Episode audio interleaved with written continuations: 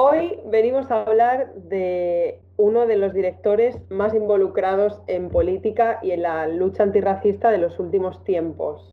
Sus películas tratan temas controvertidos y polémicos, pero siempre aderezados con un estilo muy personal y una estética inconfundible. Nacido en Atlanta, hijo de una profesora de arte y un músico de jazz, él es un gran fan de los New York Knicks y del baloncesto en general, y no solamente es director, guionista, editor y actor, también es activista y el máster del Dolly Shot. Hoy hablamos del polifacético y carismático Spike Lee. Bueno, bienvenidos una vez más. Hola Grace, hola Fran, en esta tarde calurosa de julio. hola, hola. Muy buenas tardes. Yo quiero empezar eh, diciendo que, bueno, que a mí Spike Lee me parece que es uno de los directores fundamentales en el cine. Creo que todo el mundo debería de ver al menos una película de Spike Lee. Ya no solo por el estilo tan personal que tiene y por los planos tan arriesgados que siempre decide hacer, sino porque creo que trae un punto de vista muy necesario en el cine y trae, bueno, pues cuenta obviamente historias que son muy necesarias, como las historias de la gente afroamericana y la gente negra y el tema del racismo en América. Y a mí me parece pues que en el mainstream a veces, en el cine americano, mainstream no se ve ese tipo de historias muy a menudo y él las cuenta muy bien contadas y además desde un punto de vista crítico y a mí eso me gusta. Y luego ya un poco por frivolizar, a mí es que Spike Lee me parece un icono de moda, o sea, me encanta toda su ropa, me encanta la ropa de sus personajes, eh, quiero tenerla toda, aunque yo no sé si, bueno, sería un poco apropiación cultural a lo mejor ponerme la ropa de, los personajes, pero bueno, me encanta. Y además me he puesto así un poco eh, colorida, un poco homenaje a, las pelis de Spike Lee. Así que yo... Su ropa y todo eso, cada vez que lo veo en, en la alfombra roja y tal, que iba con su boina, es brutal, es brutal. Es que a mí me parece, no sé, me encanta el sentido de la moda que tiene, me mola mucho. Eh, así que sí, yo soy muy, muy pro Spike Lee. ¿Vosotros qué opináis, chicos? Abramos debate. Sí, Fran, empieza tú. Vale, eh, ¿Por dónde empiezo con Spike Lee? Porque mm, yo, eh, Sara, coincido totalmente al 100% con lo que has dicho, que es obligatorio ver por lo menos una película de él en, la vida.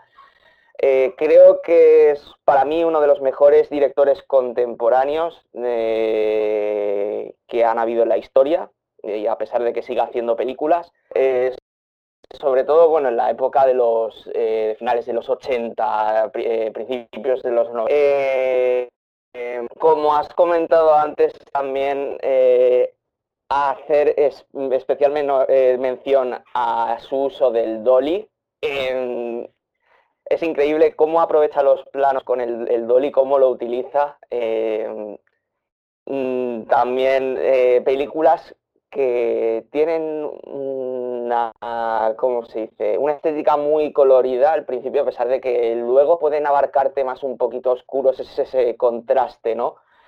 Eh, no sé, eh, creo que mm, se puede hablar largo y tendido del estilo personal que tiene Spike Lee a la hora de hacer sus películas. También una persona muy involucrada políticamente con un montón de causas, sobre todo con las causas pues, de la gente afroamericana, eh, de buscando igualdad.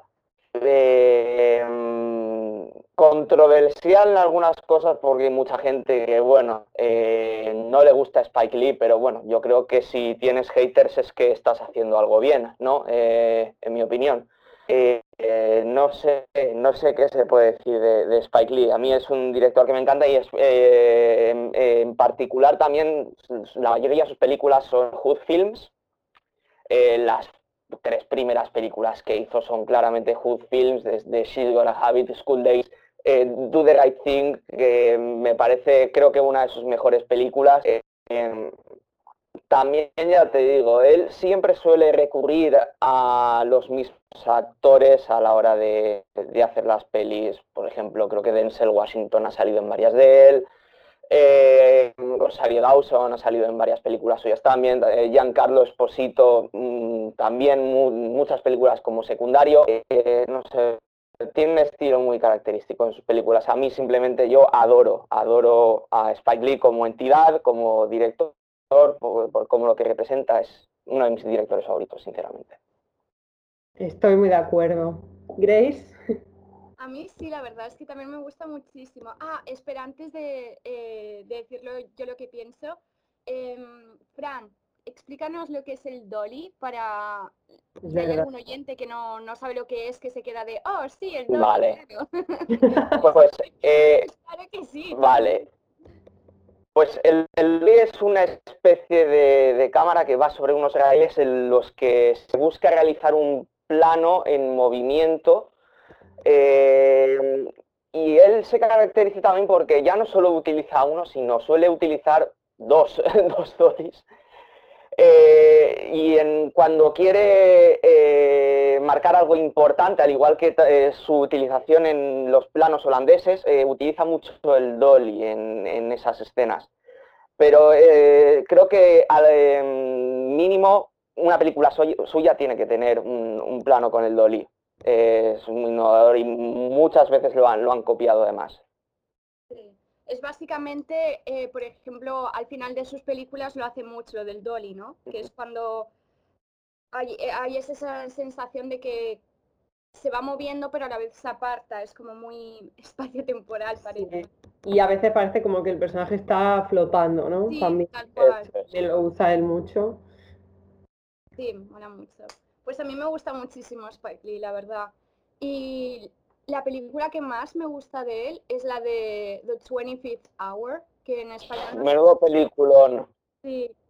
Y claro, el elenco de actores también es una pasada, ¿sabes? Sí. No lo sé, es que no sé por qué me gusta tanto esta película, porque realmente en sí no pasa nada, ¿sabes? Es como, mm, no voy a hacer spoiler, pero bueno, la, la sinopsis es que pillan a este chico porque vende drogas y no sé qué tal cual y no sabe quién, quien ha dado el, el chivatazo y ya está. Y es como lo siguen en, en, el último día antes de ir a la cárcel. Pero no sé por qué me gusta tanto esa peli, porque es eso, no tiene nada, no es que intenta averiguar quién lo ha dicho o algo así, luego se averigua pero por sí solo, ¿sabes? Pero él no va por ahí, no sé, no sé qué tiene esa peli, que no sé si es la actuación de Edward Norton, no sé, no, no lo sé, pero es, es, genial. Y luego al final, aquí sí que spoiler, al final él se tiene, eh, lo recoge el padre y para llevarlo a la cárcel. Dice, bueno, si tú me lo dices, cogemos y nos vamos y no sé qué, y empiezas una nueva vida. Y ves como esas imágenes de cómo podría haber sido esa vida y podrías eh, llamar otra vez a Naturel, que es su novia y tal, y tenía, tendrías una familia y como que se lo imagina todo, ¿sabes? Pero luego acaba con él en el coche, como que solo ha sido una imaginación. Realmente nunca va a pasar eso porque va a ir a la cárcel. Y ese más que una me rompió más que su imaginación es que yo creo que más que su imaginación gris, perdona que te corte, y es que yo creo que es un what if, pero es que es un final que te lo deja bastante abierto además, porque podría pasar también justamente. A ver, es un sueño muy utópico, pero sin embargo es un final que no se cierra del todo. ¿sabes? Hombre, evidentemente mm, creo que casi toda la audiencia va a saber lo que va a pasar, que es que se va a ir a la cárcel, pero puede que no. Es que es curioso e, ese final. A mí también me dejó un poco impactado. Y, es que encima tampoco es una de sus películas más conocidas eh, de 25 Hour. O sea. A mí me sorprendió gratamente porque yo tampoco sabía qué esperarme y, joder, me gustó la película. Encima todo el elenco de Philip Seymour Hoffman, eh, yo qué sé, Edward Norton, eh, Rosario Dawson. O sea, es que, joder, o sea, es que es, ah. también como tú dices, no transcurre gran cosa en la película, ¿sabes? Pero, joder, es... No, no, no hay nada, ¿sabes? Como pasa eso y ya está, siguen. Me recuerda un poco a El guardián entre el centeno, En el sentido de que no pasa nada, ¿sabes? En el libro es como, sigues a este chico en una noche en Nueva York y ya está, poco más pasa. Pero no sé qué tiene de especial, ¿sabes? Que es como, pues esto igual. Y Vale, y hay una parte, uno me encanta lo del perro, ¿sabes? Cada vez que ponen como un animal en una peli, además lo hace como todo muy mono, ¿sabes? Al principio dice, no, mátalo porque está mal herido y luego es como, ah, no, sigue vivo, todavía puede luchar y eso me gusta y tal. Y es como, lo tiene ahí siempre y es como súper importante el perro para él, de hecho está en la portada. Y luego hay una parte que es mi favorita, que eh, va un momento al baño de un restaurante y empieza a decir eh, que te dé Nueva York que le den a los maricones, que le den a no sé qué, que le den a, ¿sabes? Como todo como súper, que le den a los negros, que no sé qué, que le den a las mujeres blancas, a las ricas que se operan, que le den a los curas que violan a niños, que le den a no sé qué, que le den a mi padre, ¿sabes? Todo así, como que todo, papá, papá, y luego al final dice, no, que te den a ti, ¿sabes? Al mismo se lo dice. Porque claro, es como que en ese momento está enfadado con, con el mundo dice que le den a esto, que le den a lo otro, que tal, y luego en verdad es como, no, el problema eres tú, que la has cagado tú en tu vida, ¿sabes? Y esa parte, te lo juro, me encantó, porque eso, yo creo que muchas veces sucede eso en la vida, de que es más fácil decir que el mundo está en contra de ti, ¿sabes? O, oh, que la vida es dura, es que, que no digo que no lo sea, pero quiero decir que muchas veces son, es dura por tus decisiones, ¿sabes? Y, que es fácil echarle la culpa a los demás de putos, no sé qué, putos tal, sabes que es un poco lo del racismo, la homofobia, es cuando no lo quieres aceptar porque, no sé, tal vez tengas que hacer tu introspección para saber qué ocurre ahí, porque hay ese odio, sabes, tan interno. No sé, esa escena de verdad me parece fantástica. El, mensaje que da, el, creo que es una escena súper humana también, porque luego aparecen como niños y todo, aparece como todo Nueva York, que es como todo lo que acabas de decir que le den es la ciudad de Nueva York, ¿sabes? Es como, no sé, es, es genial. ahora que has dicho tú lo de Nueva York, a mí me gusta muchísimo también, eh, bueno, Do the Right Thing, creo que es de mis películas favoritas de Spike Lee, me encanta. Y creo que me gusta mucho también, pues eso, que él siempre muestra la otra cara de Nueva York, que Nueva York no solamente es eh, Sex and the City y, ¿sabes?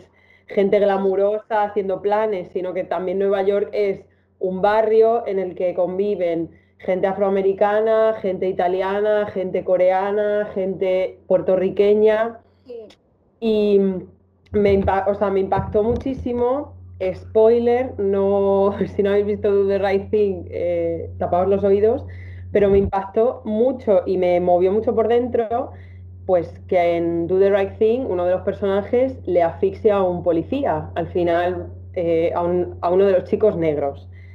Y me parece muy fuerte que eh, Do the Right Thing es del 89, creo recordar, y justo el año pasado eso mismo pasó con George Floyd, ¿no? O sea, me parece, me impactó mucho en el sentido de que dije, hostia, o sea, realmente eh, ya Spike Lee estaba denunciando el abuso policial y el racismo eh, en la policía y, bueno, no solo en la policía, sino el, el racismo institucional que hay en todos sitios, pero especialmente él habla de Estados Unidos porque es donde a él le toca. Y joder, el año pasado justo pasó eso, ¿no? Entonces se me puso los pelos de punta y dije, ¡buah, qué fuerte! Y mm, me gusta mucho también un poco el mensaje que yo interpreto, no sé yo si, si Spike Lee quería transmitir esto, ¿no? Pero me gusta mucho con Do the Right Thing, que una de las cosas que yo creo que Spike Lee quiere transmitir y como criticar es que al final en ese barrio son todo minorías, son todo inmigrantes.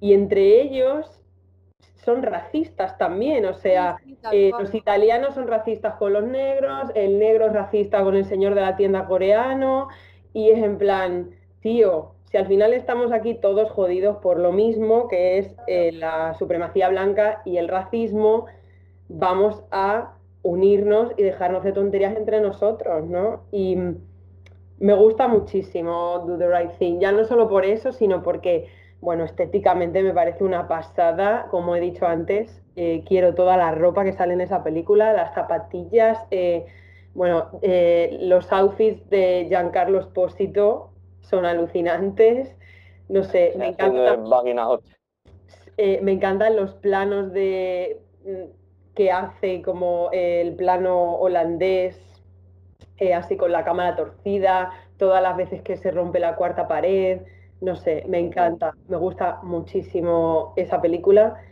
Y creo que, joder, que es un mensaje que tristemente a día de hoy se sigue, se sigue necesitando. Y sí, muy fuerte.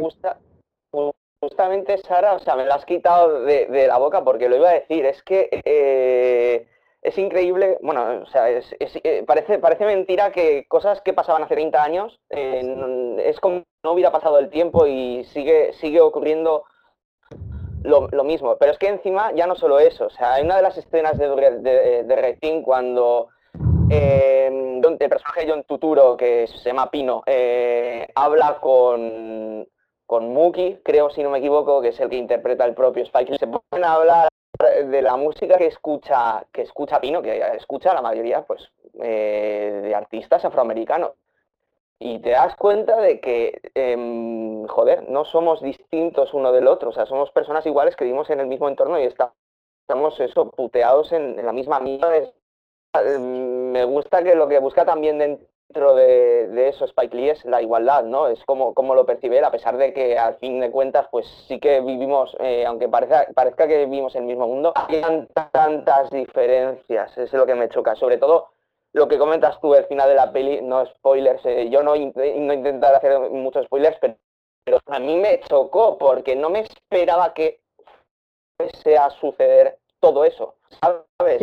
Toda esa revuelta, toda esa historia e, es lo que más me chocó la película, porque tú te encuentras con un tono muy desenfadado en la peli, con los outfits, eh, los tonos de color que utiliza la, película, y de repente todo esto, o sea, bueno, el ángulo holandés con, eh, yo qué sé, eh, a mí me dejó bastante, bastante mal esos últimos 15 minutos de película, no sé, ya te digo, es, muy, muy chocante, la verdad. Es todo como muy, pues eso, las típicas rencillas del barrio, tal, las historias de los chicos que viven allí, como cada uno pues lo lleva como mejormente puede, y de repente, claro, por una tontería, porque es una tontería, se monta ah, un tote y ya llega la policía y pues obviamente se lía parda y es que de verdad es muy fuerte porque es que es, eso, es que George Floyd murió igual. Eh, un policía le redujo y, y ya está. Y no supo parar y lo asfixió y es que es así y es fuerte.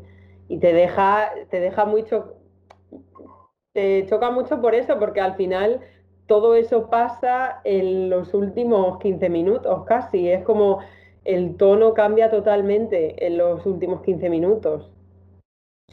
Pero bueno, yo sí, mm, Do the Right Thing es de mis favoritas. Mira, y además también sale su hermana, que eso también me, me produce mucha ternura que, que, bueno, a mí Spike Lee, él actuando me hace mucha gracia. O sea, me parece como una persona muy graciosa. Em, hace siempre así como unos papeles como de pringadillo, ¿no? Así como un poco un poco tal. Y, no sé, me gusta mucho también su, el humor que tiene, porque tiene un humor como muy ácido, muy irónico. Y, su hermana sale muchísimas, muchísimas de, las películas también con él, que se llama Joey, no sé si lo pronuncio bien, Joey, Joey Lee. Pues eh, con lo de The Right Thing, Do the Right Thing, hay una cosa eh, ahora viene. La cosa es de que Lee em, fue al cine con un amigo y vio la película de Dear Hunter, que es así de guerra y todo eso. Sí, un peliculón. Y Mao.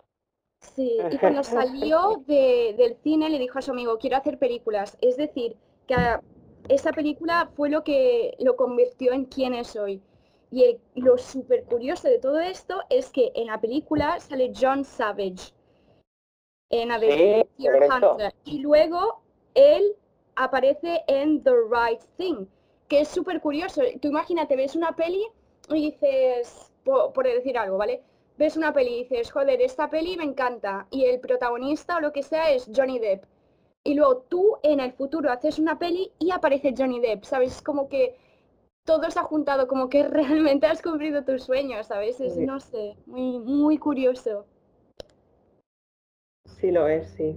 Y luego dicen que ah, The Dear Hansa como que impulsó a que él hiciese la, película The Bloods, uh, Five The Bloods, que es un drama también bélico y tal de Vietnam. Entonces creo que ahí hay como mucho, ¿sabes? Es de como que quiere hacer un quiere hacer un, como que recordar esa peli, como que es de un homenaje, un tributo. Exacto, es un homenaje. Gracias, Sara. y luego eh, quería yo comentar con Fran porque, bueno, la banda sonora, eh, la mayoría de las ocasiones él ha contado con su padre porque su padre es, como he dicho al principio, es músico de jazz. Músico de jazz, sí. Y él usa mucho a su padre. Bueno, de hecho, el, el padre tiene un cameo en la de Cisco Habit. Y, y, me resulta muy curioso porque además yo he visto en una entrevista que Spike Lee dice que su padre odiaba el cine, como como que no le gustaba la manera en la que estaban representadas las personas negras y los personajes que siempre se veían del pues el típico negro eh, amigo, el típico, ¿sabes? El típico negro amigo del blanquito o el negro delincuente. Ya está, de ahí no le sacaban. Entonces como que el padre era anticine total y la madre de Spike Lee era la que lo llevaba a Spike Lee al cine y fue por la que él empezó a interesarse. Y, no sé, me resulta muy curioso que, el padre diga, bueno, mira, no me gusta el cine, pero te voy a hacer la banda sonora porque, bueno, a ver, eres mi hijo, ¿no? Sí. Y luego supongo que es diferente porque su hijo como que realmente retrata lo que... Mm, claro, claro. Lo que es la vida para ellos, de cómo, cómo es desde su punto de vista. Y, y eso dice mucho. Entonces creo que él dice, vale, para esto sí, esto sí que está bien, aquí sí que te voy a ayudar. Y una cosa, se nota que, que no sé, yo creo que Spike Lee tiene como buena relación con su familia, eso porque su hermana aparece, por el padre em, ha hecho banda sonora y luego la madre es profesora y él mismo, Spike Lee, se convirtió en profesor. Es decir, que él enseña cine y, y no sé, es como que realmente se nota como que para, yo creo, ¿sabes? Hablando psicológicamente de cómo funciona su mente, yo creo que la relación es tan buena que es como, tiene mucho respeto por sus padres y, y de su madre dice, pues yo también quiero ser educador, quiero ser como ella, ¿sabes? No sé, me lo imagino que tienen como una super relación. Puede que esto sea solo yo. Yo me gusta además también eh, la de Sis Gora Habit, que fue, es del 86 y es como la primera película que él hizo.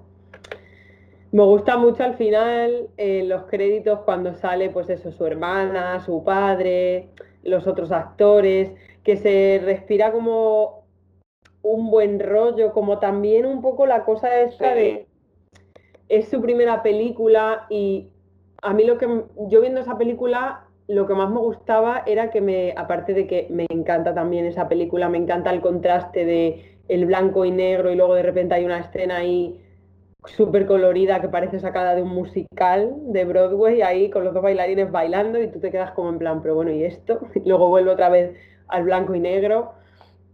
Pero me gustó mucho porque vi como que tenía esta cosa de no hace falta tener un gran presupuesto si tienes creatividad, gente que te apoye como tu hermana, tu padre, tus colegas, porque seguramente que la mayoría de los actores eran colegas suyos, y con que tú tengas pasión y mm, una idea y creatividad, es que no hace falta que tengas un montón de dinero, porque esa película no sé cuál sería el presupuesto, pero seguramente que no era gran cosa y a mí me mm. encanta cómo está hecha y no sé, me gusta mucho, me gusta mucho también eso, ¿no? Y un poco lo que decía Robert Rodríguez en, en una masterclass una vez que lo vi. Utiliza también los elementos que tú tengas a tu alrededor, ¿no? Y él, Spiley, ¿cómo hace eso? Tengo un padre que, que toca jazz y que compone jazz, pues venga, que me haga la banda sonora y que también haga así como un cameo tocando el piano, que mi hermana actúa, pues también la utilizo, ¿no? Y eso mola también, es como ese rollo del cine independiente que mola. Sí, sí pero es que ya no solo eso, yo creo que ninguna de sus películas eh, de presupuesto alcanza más de 20 millones de dólares, lo que he estado viendo y tal. Eh, pero ese, ya no solo eso, sino que depende de la familia, pero ya no solo en las películas, sino también el argumento, cómo va involucrado. Es un cine muy endogármico. Por ejemplo, en The Twenty Hour, aunque se, vea que el protagonista de Monty solamente tiene a su padre, eh, pues luego tiene a sus amigos, luego tiene a su chica y depende mucho de ellos, está muy relacionado con ellos. En Malcolm X, por ejemplo, sí que involucra mucho a la familia. Eh, mm, no sé si lo habéis visto, eh, tres horas de película. Yo creo que es uno de los mejores biopics. Ya os, comenté en su día que soy muy fan de los biopics creo que uno de los mejores biopics que, he visto en, mi vida, encima son tres horas que se me han pasado volando. O sea, eh, pues eso, también un cine muy endogármico, siempre intentando involucrar un poquito a la familia. Sí, eh, y luego, bueno, a mí también me encanta su amistad con Samuel L. Jackson. Yo, mm, Yo creo que se intercambian las boinas. Totalmente, yo creo que fácil, Pero es que yo los veo y digo, ojalá me pudiera ir una tarde de cañas con ellos. O sea, sería increíble. Ya no solamente de la risa. De todas las cosas que te pueden aportar y contar y todo lo que puedes aprender de ellos, sino que tienes que parecer el culo con esas dos personas. O sea, yo si me dieran a elegir con qué dos personas quieres irte de cañas, es que los elegiría a ellos, Spike Lee y Samuel Un inciso, Creo que en Do the Right Thing es la única película de Samuel L. Jackson donde no dice la palabra fuck. Es verdad, ¿eh? Sí.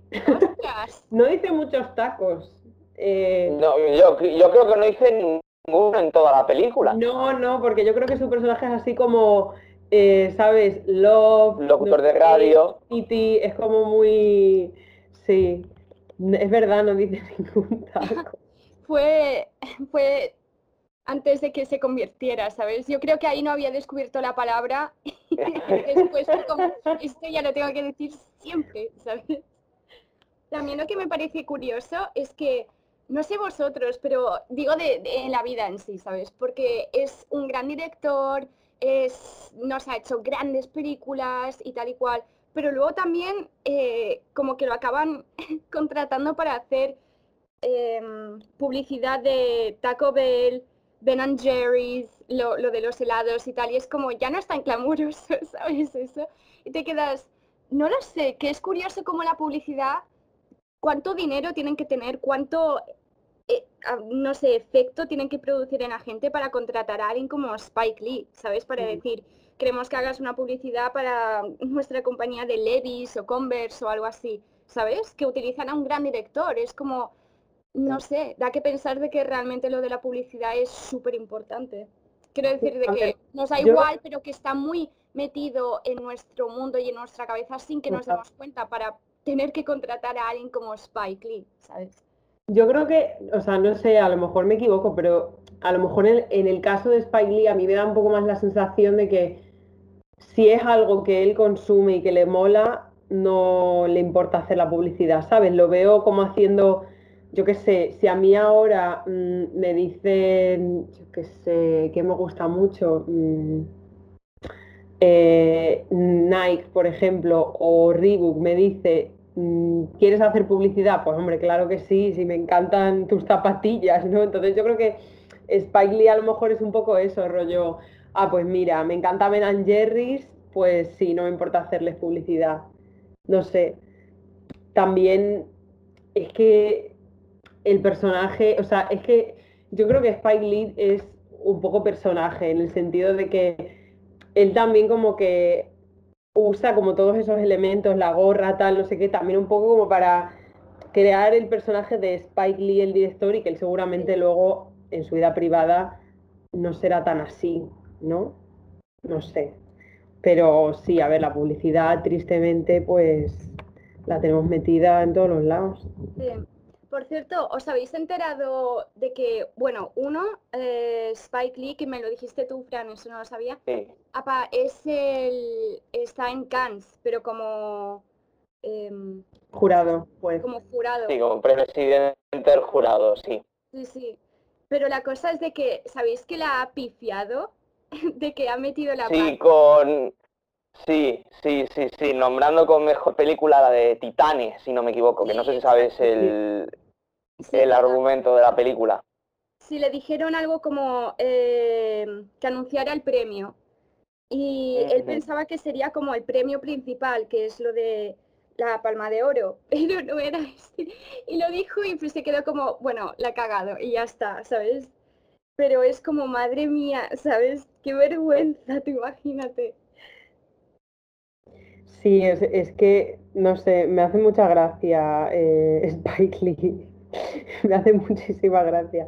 Y luego, o sea, una cosa que no hemos comentado, que a mí, o sea, me encanta y soy muy fan, que al principio de, o sea, en los créditos iniciales nunca pone mm, written and directed by Spike Lee, como Es hace verdad, es verdad, es pone verdad. a joint o a Spike Lee joint. O sea, Joint, sí. un porro, un canuto de Spike Lee. Y eso me flipa. O sea, porque es como, no sé, me encanta. Y en la de em, la de Black Black Black Man. Ah, sí, Black- Black, Black. Black Es complicado de pronunciar. en esa pone en plan, eh, no, sola- no solamente pone a Spike Lee Joint, eh, a Spike Lee Joint, pone como algo rollo escrito así, this, pero escrito D y S, o sea, y eso me encanta porque es en plan, como que él mismo no se toma en serio, ¿sabes? Como que le encanta hacer la mofa, hacer la gracia, y aunque hable de temas súper serios y súper importantes, como que no pierde el sentido del humor, y eso también me mola mucho.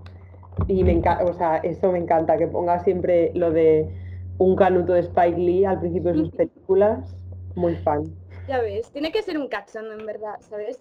Pero no sé, yo me imagino como eso, que para irse de cañas de fiesta es un cachondo y luego a la vez tiene que tener como una mentalidad tan, no sé, tan, tan madura para ver la vida como realmente es y tan cruda de decir, no macho, esto es así, punto, ¿sabes? Es de tú qué vas a saber si no has estado en este barrio, si no has vivido esto, ¿sabes? Es como no lo has hecho, pues espera que yo te lo enseño, ¿sabes?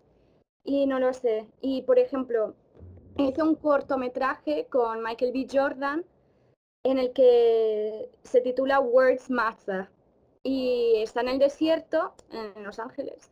Está en un desierto y encuentra piedras que tienen como inscripciones de palabras negativas como evil o mm, lies, todo esto, ¿sabes?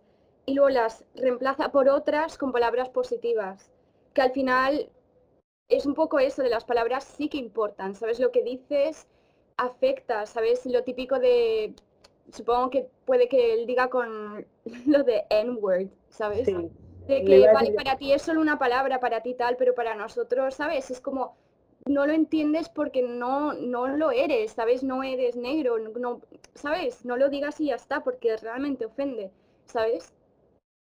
Y creo que son cosas así de realmente hay que tener cuidado con lo que decimos, ya que a veces no nos damos ni cuenta, pero es como muy, muy importante. Y luego la manera en la que nos hablamos a nosotros mismos, creo que es muy importante. Cuando dicen, eh, ay, soy gilipollas, ay, es que no sé qué, cuando te equivocas, es de no, mm, uy, me he equivocado, y ya está, déjalo ahí, ¿sabes? No te insultes, ¿sabes? Porque todo esto al final son piedras y piedras y piedras que, que vas acarreando, ¿sabes? Y, y al final, bueno, yo creo que eso produce lo que es la depresión, la ansiedad y, y obviamente no es bueno. Total, totalmente de acuerdo. Em, ¿cuál, hay, hay alguna película o algún o algo que haya hecho que no os motive mucho de Spike Lee? Ah, ¿O que no os guste mucho? Vale, a mí hay una cosa de que me quedo como, es un poco raro, porque hace como unos cortes extraños, em, sobre todo en la de 25th Hour. Ahí es como, no lo sé, cortes que no, vi- no tienen mucho que ver. Quiero decir cortes, pero como que repiten la escena, ¿sabes? Como pam, pam, pam, como muy rápido, como por ejemplo cierra el maletero y lo hace como tres veces. Cosas Sí, así, ¿sabes? sí. Me quedo como, es lo único que digo, ah, no lo pillo, ¿sabes? Desde no, quiero decir, si es para un momento importante, tal vez como un abrazo o algo así, o vale, ¿sabes? Si es como algo de, ok, pero como que no viene mucho a cuento, ¿sabes? Si no fue, a mí me recuerda un poco y todo a, a estos directores que acaban de salir de la universidad o para un proyecto de la universidad que van a hacer una película y ponen como cortes así extraños para parecer como más, no sé, rompedores. Eh, sí, es lo único que digo, no, no lo pillo, ¿sabes? Es de Spike, mm, e- explícame, ¿sabes? Porque no, no sé, no sé a qué viene esto, estos cortes así raros, sin venir a cuento. ¿Y es lo tú, único que Fran? digo. ¿Hay algo que te chirríe un poco? De... A ver, eh, que me chirríe, no sé, o sea, por ejemplo, cuando hay escenas que son flashbacks o algo por el estilo, no lo deja muy claro cuando son. Entonces hay momentos en la película en que te pierdes hasta que coges y te sientas y te, te das cuenta, recapacitas y dices, ah, si esto puede ser que haya pasado ya, pero no te lo deja, no te lo deja muy claro. Eh, también destacar uno de sus fiascos más grandes, que es Oldboy. Eh, Oldboy es un De ciudad de remake que hizo. Sí, es un remake que hizo Spike Lee sobre una película coreana basada esta en un en, un anime, eh, si no me equivoco, en un manga, si no me equivoco.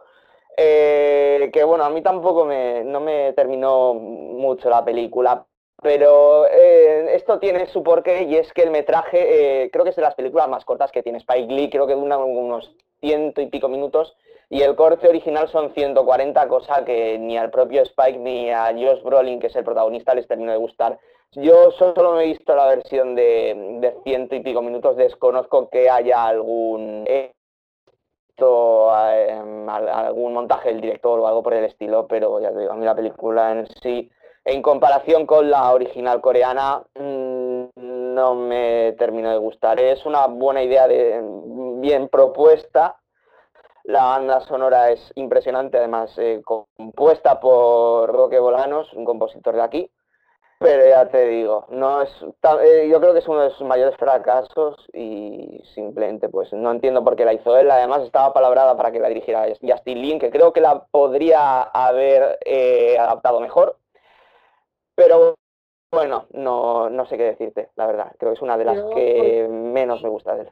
Eh, me las quita de la boca, es lo que iba a decir yo. Yo hay una cosa que no entiendo y que me sienta un poco mal, y es que eh, se hagan remakes de películas que ya eran buenas. O sea, ah, totalmente de acuerdo. Lo por ejemplo, mmm, sí. abre, el remake de Abre los Ojos, Vanilla Sky, ¿por qué? Sí. Ahora Sí. quieren hacer una de la de otra ronda, que es la película esta danesa, y con Old Boy, que el director es Park Chan-wook, no entiendo, o sea, entiendo que la gente anglosajona lo hace porque le da pereza ver una película con subtítulos. Claro, Pero pero, que se jodan y ya está, ¿sabes? de una vaguería increíble y es lo que yo también eh, no me gusta de Spike Lee, pues que como él dice que él no le gusta decir que es un remake, es una reinterpretación, pues a mí la reinterpretación de Old Boy, lo siento, pero no, yo es que soy siempre de defender las originales. Sí, yo Sí, igual. desde luego. De hecho, ahora Algo quieren volver a hacer la de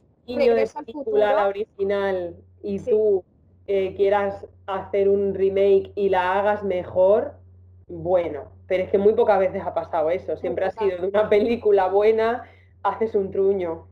Claro, es que por ejemplo cogen algunas que son joyas del cine, quieren Total. volver a hacer la del Padrino, la de Regreso al Futuro. No, no, Hay algunas que, es que han pasado anti- solo 20, 30 años. Quiero decir que la película en sí no es vieja. ¿Sabes? Me de años 40, 50 aún. Y aún así me parece mal. Es como mírate la original y punto. Que no la quieres ver en Como el blanco y remake de pues Rebeca. ya está.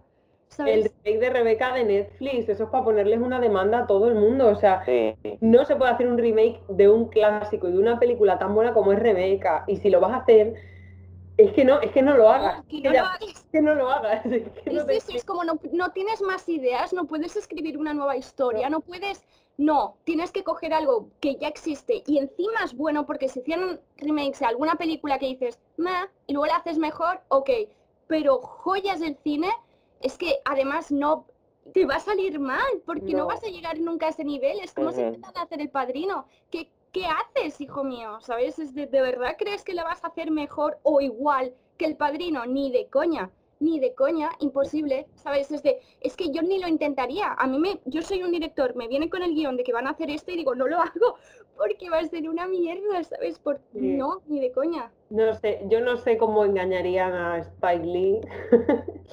yo que sé, a lo mejor le contaron alguna movida, tal, y dijo, bueno, pues venga, que a ver, que yo que sé, que todo, todo el mundo tiene derecho aquí a experimentar y a equivocarse.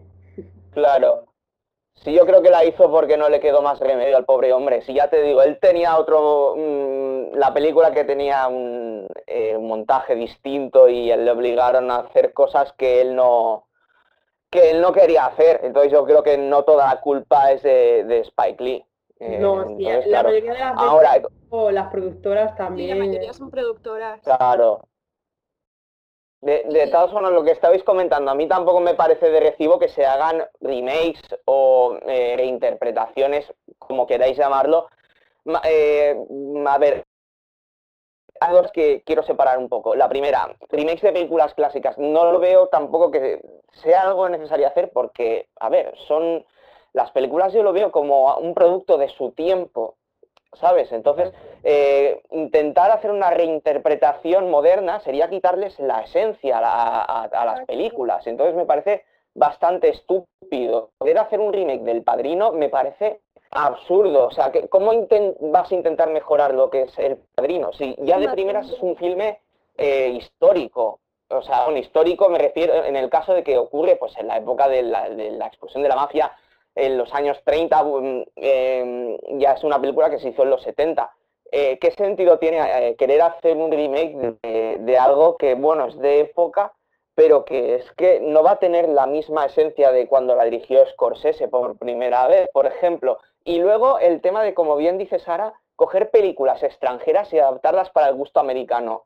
No sé qué, cuál es la complicación de A, o ver subtítulos, o B, que hay muchos casos que las doblan coño, o sea, em, también es algo que me hierve la sangre bastante, ¿sabes? Eh, entonces, a mí también, tío, es en plan, pero porque es esa vagueza, rollo, claro, como el inglés es un, eh, un idioma que se habla en casi todas partes del mundo y que, pues, es como esa ley del mínimo esfuerzo, sí, total, ¿sabes? Total, y, y yo que llevo siete, siete años viviendo aquí y, bueno, tanto Grace como eh, como Fran han vivido aquí en Inglaterra, los ingleses también son muy así. Ellos no hacen ningún esfuerzo y a mí una cosa que me sienta fatal y es cuando una persona tiene un acento fuerte hablando inglés, eh, sea de donde sea, da igual, las personas que son nativas inglesas, la gran mayoría, obviamente no todo el mundo, pero hay mucha gente que no hace ningún esfuerzo por entender. Ah, sí. Y hace lo mismo, perdona, ¿qué has dicho? Y es en plan, a ver, si yo la he entendido a esta persona, tú también puedes hacer un poquito de esfuerzo y entender. Y eso me sienta fatal. Y yo creo que precisamente es eso lo que pasa con, los remakes de las películas extranjeras, que les da pereza y dicen, bueno, venga, pues ya está, pues vamos a hacer nuestra versión a la americana, ¿sabes? Y muchas veces sale mal. Por ejemplo, cuando hacen películas, cogen películas japonesas de terror que dan todo el yuyu, quiero decir, Tal vez cuando la estás viendo en el momento no, pero después, después tienes un miedo psicológico a todo lo que ves flipante. Y las cogen, las recrean y las hacen una americanada con todos los jumpscares y tal, que dices, es que lo que mola de esta peli es que no hay jumpscares, es que es todo, ¿sabes? Da miedo porque te aparece un fantasma de debajo del, yo qué sé, del colchón que dices, ¿cómo cabes ahí? ¿Sabes? No hay jumpscares, es pelo, es oscuridad, es y no, lo recrean todo y dices, a tomar por culo, ¿sabes? Es que de verdad... Y, y, lo peor es que luego ganan una pasta terrible, porque claro, claro, claro, la, Exacto. tal sitio. Es que de verdad, qué rabia. Esto debería estar prohibido, te lo juro. Eh, eso, eso, es lo que quería decir yo, que lo que buscan básicamente, estamos hablando de Hollywood, chicas. O sea, lo que están buscando aquí es hacer dinero. Es un negocio todo en Hollywood. Sí, está. todo el asco.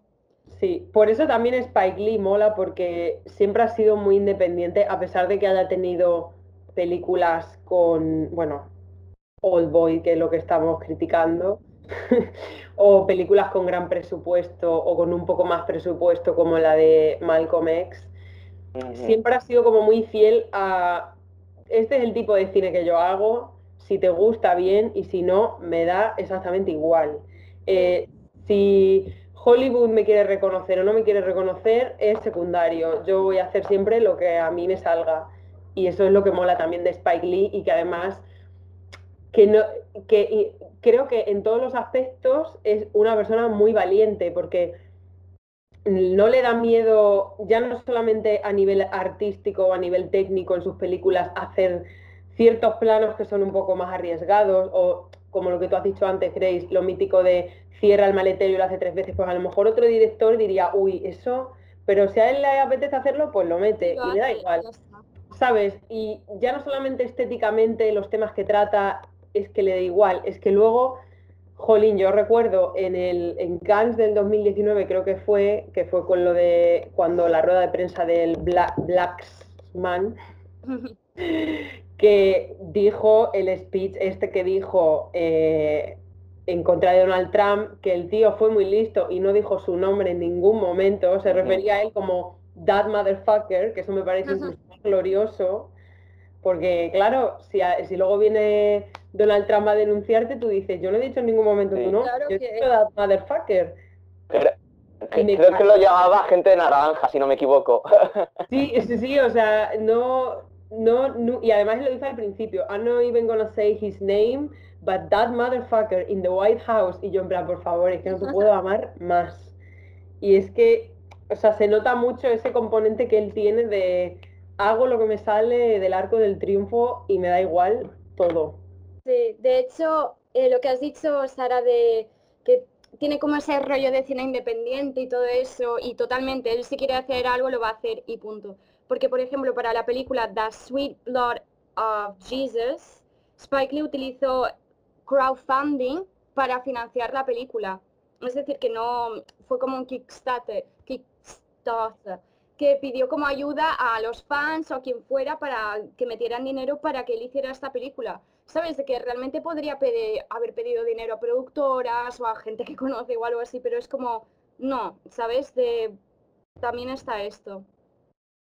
Al final es lo que dice Robert Rodríguez, cuanto más dinero pidas a una productora, menos va a ser tu película y más va a ser la película de la productora. La productora, claro. Es mucho mejor pedirse, pedirle el dinero a tus fans, ¿sabes? Que es como voy a hacer una película y va a ser gracias a vosotros también, ¿sabes? Que es una productora, va a hacer lo que quiera con...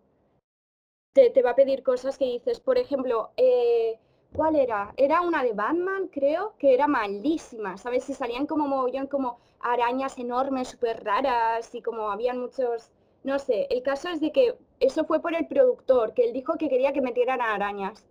Y el director se quedó como, ¿qué? ¿Sabes? Y dijo, pon arañas. Y tuvo que crear como estas bichos raros, como naves espaciales o algo así para hacerlo, porque era como, ¿qué coño hago si no? ¿Sabes? Tú imagínate que te dicen esto y tú me cago en la leche, en plan, ¿qué tiene que ver? Y es la maldita productora, es como lo metes o no meto yo el dinero, ¿sabes? Suena peor. Y hablando de productoras, Spike Lee tiene una que se llama 40 acres y una mula en español. Y esto viene por una promesa hecha durante la Guerra Civil de Estados Unidos donde se les dijo a los esclavos liberados que les darían como compensación 40 acres y una mula. Pero obviamente eso nunca sucedió. Y por eso Spike Lee hace honor a esa promesa incumplida y le da el nombre a esto a su productora, 40 acres y una mula. Un hombre muy comprometido con la causa, como hemos dicho antes, y bastante activista en este sentido. Incluso eh, hubo también polémica, bueno, hubo ahí como un poco de beef cuando salió Django Unchained de Tarantino. Él dijo que no iba a ver la película porque eh, sus ancestros iban a estar ofendidos si él si, si, se, si se enteraban de que había ido a ver esa película, ¿no? y eso fue ahí un poco como, uff, hubo ahí como un poco de beef entre ellos. Y sí, a ver, y puedo entender un poco... Yo creo que, ¿ves? Ahí yo creo que se está pasando. Es como uno puede ser, es una historia, ¿sabes? Y ya está. Y de hecho... Pero entiendo que a lo mejor él piense, este tipo de historias a lo mejor no le corresponde a una persona blanca contarlas, sino a que esté directamente relacionado. Obviamente a mí Django me encanta y Tarantino me encanta y, y me gusta muchísimo. Pero entiendo también pues que a lo mejor Spike Lee diga, mira, no, no quiero ir a ver esto porque hasta tanto de qué, ¿no? Pero bueno, también es que últimamente hay como mucho... También yo creo, a ver, vamos evolucionando y las cosas van cambiando y obviamente todos en el pasado hemos dicho, hemos hecho comentarios racistas, porque al fin y al cabo somos hijos del sistema que somos. Yo muchas veces he hecho el mítico comentario de, madre mía, mm, trabajando como un negro, ¿sabes? Y ahora, obviamente, pues no lo hago, porque sé que ese comentario es racista, pero antes no se sabían todas estas cosas. Entonces ahora creo que hay un momento de revisión constante que está muy bien porque podemos aprender todos y evolucionar y ahora yo creo que una de, uno de los temas de debate es el uso de la N-word que hace Tarantino en todas sus películas. Rollo, ¿realmente es necesario que escribas tanto en, el guion esta palabra? Mm. ¿Sabes? Y ahí hay como un punto de controversia que, bueno, que además hablando de evolucionar y revisar y cambiar cosas, Spike Lee es lo que ha hecho con eh, She's Got Habit, que él, ahora es una serie de Netflix. No la he visto porque no me da la vida para ver tantas series, yo estoy agobiada, viva, ya la veré, la tengo pendiente, pero bueno, ha hecho como una revisión un poco de, esa película porque bueno, aunque en la época ya a mí me parece bastante rompedora, porque bueno, sinopsis para los oyentes, eh, va de una chica que es poliamorosa y tiene muchísimos amantes y le encanta vivir su sexualidad y no se quiere comprometer con ninguno. Pero obviamente, claro, esa película es del 86, si no, creo, si no recuerdo mal, y las cosas han cambiado mucho. Entonces, aunque fuera muy avanzada la época, pues hombre, me parece guay que ahora Spike Lee quiera coger esa historia y Mm, remodelarla un poco a, cómo está la actualidad y, me parece guay que quiera hablar de la sexualidad de, las mujeres, eh, sobre todo afroamericanas también, ¿no? Que, tampoco creo, tampoco se ve muy representado en el cine eh, muy a menudo. Y eso me leí un artículo en el que había muchas mujeres negras, afroamericanas, sobre todo afroamericanas, que se quejaban de, de la imagen que ellas, la imagen de ellas en el cine, porque las hacen como súper sexualizadas y tal y cual. Dicen, pero muchas veces. Súper sexualizada, súper sassy, chunga. Sí, exacto. Y es como, pero muchas veces no es así, no somos como una bestia en la cama o todas sabemos hacer twerking o cosas así, ¿sabes? Es como. Luego también para ellas les sienta un poco mal. Tú imagínate que eres un. Imagínate, eres un tío blanco, te acuestas con una chica negra y dices, es que no me vas a hacer esto, es que porque no mueves tanto el culo, es que yo pensaba que no que, ¿sabes? Es como las pintan un poco como como de muy golfitas, como súper sexualizadas, ¿sabes? Y eso les molesta también, es como, no, no somos así tampoco, ¿sabes? Habrá, chicas y chicas, igual que hay chicas más mojigatas y chicas que no, ¿sabes? Y no pasa nada. Pero es eso, esa imagen también hay un poco que cambiarla de que las negras no son todas así culonas y te van a hacer mm, el pino puente, ¿sabes? Porque lo dices tú. Es de, ya está.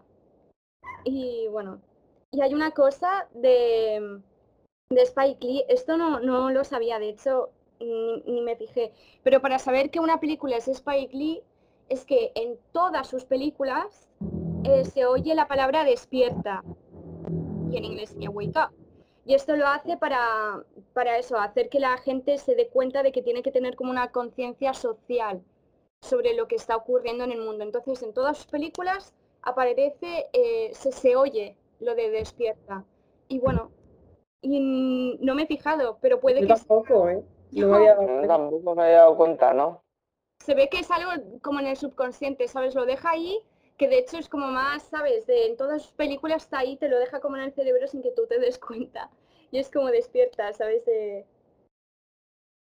Bueno, y otra cosa que me parece, bueno, es un, a ver, la mayoría de los directores casi siempre al final, eh, muchos de ellos acaban dirigiendo vídeos musicales y Spike Lee no iba a ser menos y ha hecho vídeos musicales para Michael Jackson, para Eminem, para The Killers y el que me parece súper random este combo para Eros Ramazzotti. Sí, correcto. Sí, sí, sí. Este dúo me, dejó, me ha dejado loca. Te quedas en, ¿en serio Eros? Qué fuerte. Sí, pero bueno, ha hecho para muchísima peña, o sea, una barbaridad de vídeos musicales. Sí, creo que para eh, Michael Jackson hizo el de Bad, creo. El de... Hola, bueno, ¿qué era? De Don que era sí. Esa. Ah, esta, no, pero sí que ha hecho de, de Bad un documental del 25 aniversario, si no me equivoco. Sí, sí, sí, algo, por eso, algo había leído de Bad o algo así, y es como, qué fuerte. Lo de Eros lo tengo que ver. Ahora me quedo... ¿Habéis visto el videoclip? No, no lo he visto, no lo he visto. es que, por Dios, es súper random, es como, no sé, si me dices que Sofía Coppola ha dirigido un videoclip de Marilyn Manson, ¿sabes? Es de, ¿en serio, tío?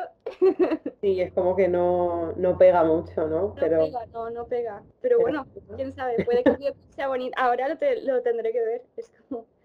Bueno, y también ha dirigido eh, un videojuego, el de uno de la NBA. Ostras. Sí. Ah, sí, correcto. Creo que no me acuerdo qué año fue, creo que fue NBA 2K17, creo, si no me equivoco. 2K17. Eh, pero sí, es, dirigido por él, sí. Es verdad. Qué fuerte. sí, no, pero es el modo historia, básicamente. O sea, pero tampoco mm, no hay mucha cosa de Spike Lee, o sea, yo creo que está solamente el nombre y ya está. es que él, es súper fan de la NBA. Sí. Siempre se le ve como, siempre hay fotos de él que está en la primera fila y todo esto. Y que cuando gana el partido que le gusta, el, el grupo que le gusta tal, pues se levanta y él, ¿sabes? Se queda como súper contento y tal, lo vive a toque. Y todos los jugadores. El, 2K16, perdón, ya sabía yo. ¿Y el qué hace? ¿Porque es el modo historia lo que hace o qué? No, sí, pero, básicamente el guion es suyo y está dirigido por él, pero vamos, no sé yo cómo se irá a dirigir en un videojuego exactamente, pero bueno, de todas formas mucha gente ha criticado el modo historia, yo, es que he visto varios gameplays y tal, mm, está un poco mal, la, verdad, yo creo que es algo que si eres fan de Spike Lee lo puedes te lo puedes saltar perfectamente. De, todas formas, intentando, ya, ya está claro que ahora mismo las películas, o sea, los videojuegos, quiero decir, creo que es uno de los medios más prolíferos ahora mismo para eh, si quieres jugar a un juego con una buena historia. Ya no son como hace 30 años, pero yo lo siento mucho. Soy muy de school y como diría John Karma, poner el argumento a un videojuego es como ponerse en una peli porno. Está ahí, pero no es importante. Sí, sí, la verdad que sí. Pero sí que es verdad que últimamente eh, los videojuegos tienen todos como mucha historia, ¿no? Como, no sé, yo no soy gamer, pero mi hermano sí. Y de alguna vez que está mi hermano jugando por ahí y, yo lo ve, y yo me siento ahí con él y tal, sí que veo que hay como mucha, mucha, mucha historia y sí. hay muchos videojuegos con historias espectaculares. Los dos de las sofás, por ejemplo, que van a que son juegos muy inversivos. Videojuegos dirigidos por Dave, eran, eh, ¿cómo se llama este hombre? El de Quantum Dream, creo que era David Cage, ¿no? O sea, eh, es que no me acuerdo ahora. Eh, espera, sí, David Cage, correcto, dirigió Fahrenheit, Detroit, Become Human, Heavy Rain también. Son básicamente mm, películas en las que estás jugando, básicamente. Eh, yo que sé, hay bastante, bastante cosa. De todas formas, no sé, yo sinceramente jugar a una película no me gusta. A mí me gusta jugar a un videojuego que tenga un argumento está bien, pero no me gusta tampoco meterme, porque yo lo que quiero es llegar de desconectar y matar a quien sea o correr con lo que sea. Sí. correcto. También. A Fran le encantan los camiones. Es... Eurotrack Simulator. Aquí.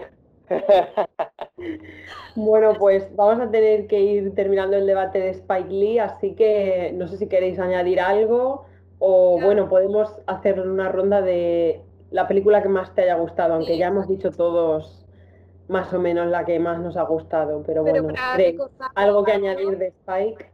De añadir mm, que está muy bien, que tiene mucho estilo, que seguro que es un cachondo y que eso, la próxima vez que veas una película de Spike Lee, a ver si escuchas lo de Despierta.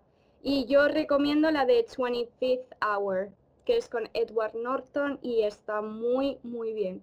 No sé, no sé qué tiene, pero me encanta. De hecho, me la volvería a ver. Y la vi hace poco, ¿sabes? Y la volvería a ver. No sé qué tiene, pero me gusta. Muy bien. ¿Tú, Fran, eh, algo que añadir sobre el señor Lee? Bueno, como hemos eh, llevamos diciendo en todo lo que llevamos de podcast, team innovador, eh, un tío pues eh, muy político, que va siempre luchando con la causa. No hemos comentado She Hate Me, pero bueno, yo recomiendo a la audiencia que nos esté escuchando que la vea, que también es un película. Pero yo igual que Grace, eh, la que me sorprendió gratamente en su día y la volví a ver hace relativamente poco fue 25 Hour. Eh, las tres películas, las tres primeras de la Habit School Days, Dude Racing, que fue un poco el que marcó las bases como directora Spike Lee también de eh, visualización obligatoria, no sé, yo mm, le prestaría atención todo, pero más haciendo hincapié a lo que acabo de mencionar, creo que es lo suyo. Ah, y por cierto, dirigió también eh, un videoclip de Fishbone. Fishbone, quien no los conozca, es un grupo ska y tal del 79, que siguen tocando a día de hoy, están cascadísimos, pero mola porque le siguen dando caña. Escuchar a Fishbone, qué grupazo, por Dios, No quiero decir nada más. Bueno, pues ya sabéis, eh, si no conocéis a Spike Lee, eh, tiene varias películas en Netflix, otras cuantas en Prime Video y merece mucho la pena.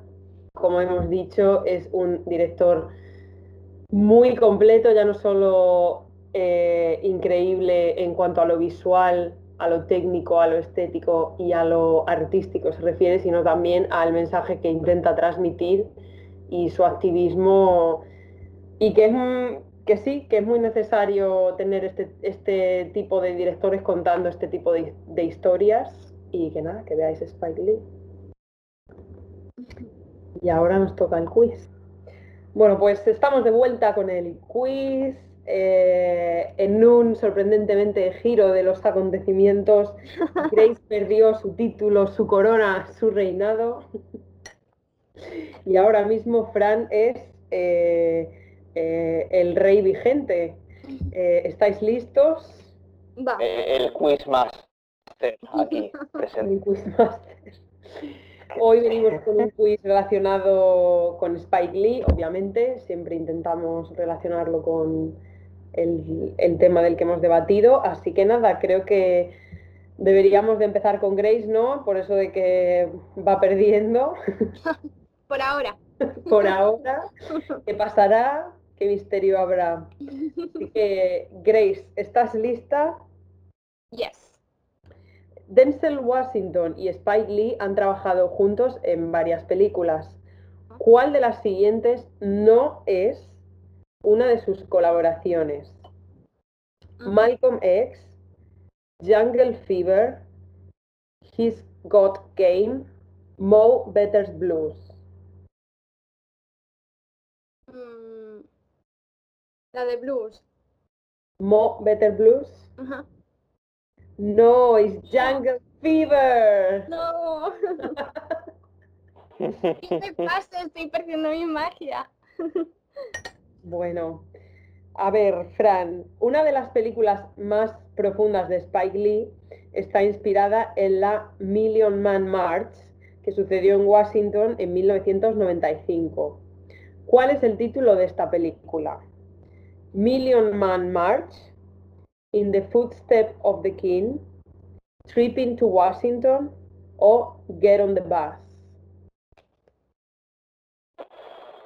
Yo creo que es Get on the Bus, si no me equivoco.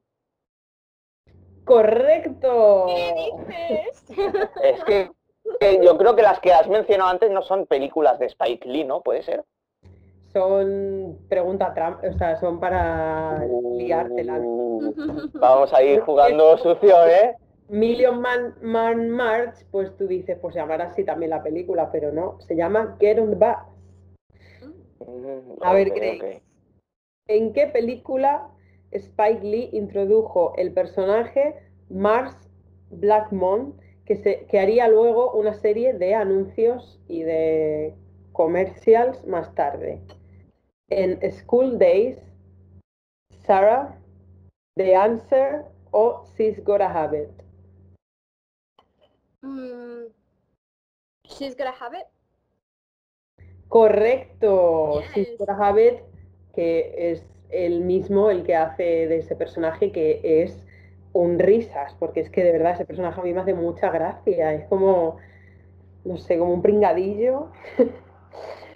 A ver, Fran, como muchos otros directores, Spike Lee ha trabajado siempre con los mismos act- actores o ha repetido actores en varias ocasiones.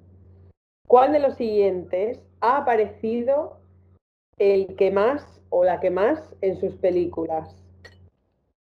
Samuel L. Jackson, John Turturro, O.C. Davis, Wesley Snipes. Eh, yo creo que... ¿Puedes re- repetirme la que no me ha quedado muy claro? ¿Los nombres? Samuel L. Jackson, John Turturro, O.C. Davis Vale, vale. o Wesley Snipes. Vale, ya lo tengo claro. Yo creo que, curiosamente, es John Turturro, si no me equivoco. Hay un montón de películas suyas, pero es que no sé en. John Turturro sale en 7. Le sigue O.C. Davis, que sale en 6. Samuel L. Jackson en 5. Y Wesley Snipes, el que menos, solo ha salido en 2. Pero efectivamente. Grace, ¿cuál de los siguientes actores o actriz hizo su debut actoral en una película de Spike Lee o en un Spike Lee joint? Wesley Snipes, Lorette McKee, Larry Fishburne o Rosie Pérez. Um, Larry. No, Wesley Snipes. Ah, jope. Grace, el calor te tiene nu- nublado el sexto Qué sentido. tonta, porque lo de Wesley Snipes creo que su debut, no sé, sé que salió en un videoclip de Michael Jackson, entonces pensaba que ese era el debut. Cla- Pues debut actoral. Ya, jope, tío. ¿Qué película, Fran, qué película de Spike Lee habla, habla sobre una pareja interracial? Girl Six, Clockers, Jungle Fever o School Days. Joder, madre mía, pues aquí me, me he perdido.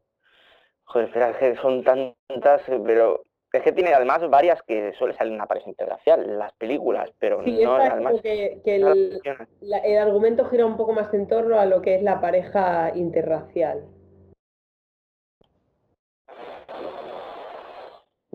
Aquí me, me, me, me- me vais a matar. Mm, No lo sé, no lo sé, no sé en cuál, me estoy en blanco ahora. ¿Te rindes? Me rindo, sí, me rindo.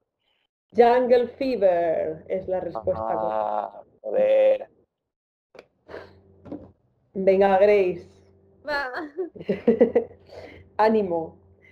¿Qué film de Spike Lee habla sobre los personajes Alfie Woodard y Delroy Lindo como los padres eh, de la niña protagonista que crece en Brooklyn en los 70? O sea, ¿qué película de Spike Lee habla sobre esta familia, ¿no? Con estos dos personajes el, que y la niña que crece en Brooklyn en los 70. Las opciones son Crooklyn, Bamboozle o Sarah. Bamboozle no es. eh, porque esa es la de los que se pintan la cara y tal.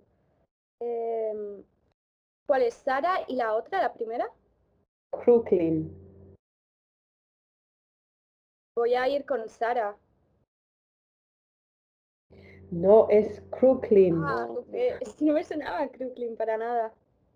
Estaba intentando ir por la página de Wikipedia, ¿sabes? Mentalmente de ta ta ta ta tan sus pelis y es como no, no. Que además eh, dicen que es un poco autobiográfica esa película, ¿no? Y que tiene varios elementos de, bueno, pues de cómo creció Spike Lee, de su infancia y todo esto.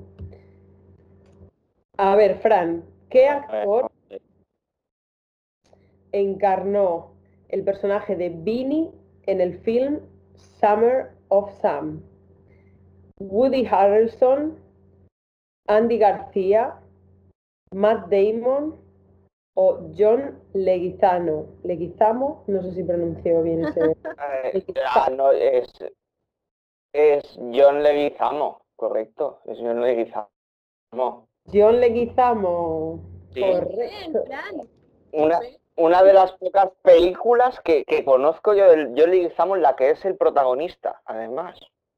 Eh, no le, o sea, creo que no le pongo cara a, a John Leguizamo. Pero es que, es que siempre hace mucho de... Salen muchas películas de secundaria. A ver, John Leguizamo, no sé si has visto Moulin Rouge, es el que hace de, de Ah. Trek, por ejemplo. Pero es que encima hace de Ah, secundario vale, y encima súper caracterizado. Eso es. el, el primo, ¿no? De Julieta. Ah, Sí, vale, sí, sé, sí. sé cuál es. Sí, ha Sí. salido en mogollón de películas. Sí. Pero muchas veces eso como secundario de, de principal, rara vez. Bueno, una pena, ¿no? Que la gente esta que se queda ahí como de secundario forever. Sí, pero luego hacen una pasta también. Porque Hombre, claro, sí, sí, ¿eh? Porque a lo tonto... A lo tonto, claro, son papeles cortos y salen muchas pelis y, y hacen mogollón. Grace. Spike Lee es un cineasta independiente, como ya hemos debatido. ¿Cuál de sus films es el que tiene mayor presupuesto de todas las pelis que ha hecho? Malcolm X, Do the Right Thing, He's Got Game o Bamboozle. Ah, yo diría Malcolm X. Correcto, vamos, Grace. Creo que el presupuesto eran unos 30 millones. Sí, ya, por, es- por eso os digo que eh, justamente lo que hemos estado hablando antes, que yo creo que me- igual me, me he quedado corto con los 20, pero es que ninguna de sus películas tiene un presupuesto más grande de 30 millones de dólares. Que para nosotros suena como un montón de pasta, Claro. para Hollywood no es tanto dinero. Claro, claro. Pero bueno. Fran, ¿cuál es el nombre del personaje que interpreta Danny Aiello, el dueño de la pizzería en Do the Right Thing? Eh, eh, no me lo digas, Sal Famous Pizzeria, es- hace de Sal, Salvatore. Correcto. Muy Y bien. no ha necesitado las opciones. Claro, joder. es- Encima eh, me, me encanta Dani, Dani Aiello, aunque siempre, Dan- aunque siempre esté encasillado como un papel de italoamericano, pero me encanta como actor, sinceramente. americano, dueño de pizzería. Y mafioso también en alguna, en alguna que otra. He de decir que yo, viendo la peli, me estaba entrando un antojo de pizza. Ah, sí, a mí también. Porque es Y eso que tampoco el sitio parecía de los más apetecibles del mundo. ¿eh? No sé, salen así como con el queso tal. Yo eh, tenía antojo de pizza todo el rato viendo la película. Muy bien, Grace, tu momento de brillar. ¿En qué peli de Spike Lee se cuenta la historia de un padre que intenta usar los talentos de su hijo en el baloncesto para salir de prisión? He's Got Game, Do the Right Thing, Jungle Fever, 25th Hour. He's got game. Correcto, Game. ¿Cuál fue, Fran, la primera película de Spike Lee, incluyendo cortos y todo? O sea, lo primero visual que hizo Spike Lee en su vida. Last Hustle in Brooklyn, More Better Blues, School Days, Do the Right Thing. Ah, ¿La primera dices? Sí, lo primero que Spike Lee hizo ever en su vida, audiovisualmente hablando. a mí me quiere sonar que fue... Mm, no, es que no están las opciones, o sea, ahora mismo me queda un poco de pasta de boniato. Eh, no, sé, eh, repíteme las opciones, porfa, que es que no me ha quedado muy Te repito. Last Hustle in Brooklyn, More Better Blues, School Days, Do the Right Thing. Yo creo que Last Hustle in Brooklyn no me suena. Y estás en lo cierto. Last fue su primer cortometraje, creo que es del 79, si no creo, si no me equivoco, y ese fue el primer trabajo de este. Claro. He, de confesar, lo he hecho por eliminación, porque es que las que estabas mencionando después esas, has dicho, coño, si eso ya estaba sentado como director de cine, que pues será su tercera cuarta película, pero ya está haciendo y he dicho, coño, esa no me suena justamente. Así que, coño, pues de coña he acertado, también te digo. Grace. ¿Quién interpretó el papel de Shorty, el amigo de Malcolm X, en el film Malcolm X? Wesley Snipes, Samuel L. Jackson, Denzel Washington, o Spike Lee himself. No, es que justo no he visto Malcolm X todavía. Voy a decir, voy a hacer himself. Voy a decir. Y bien dicho, porque es Spike Lee, correcto. Spike Lee que le encanta también actuar. Sí. Fran, en la peli Do the Right Thing, Spike Lee ayudó a impulsar la carrera de varios actores que hoy son muy populares. ¿Cuál de ellos no aparece en este film?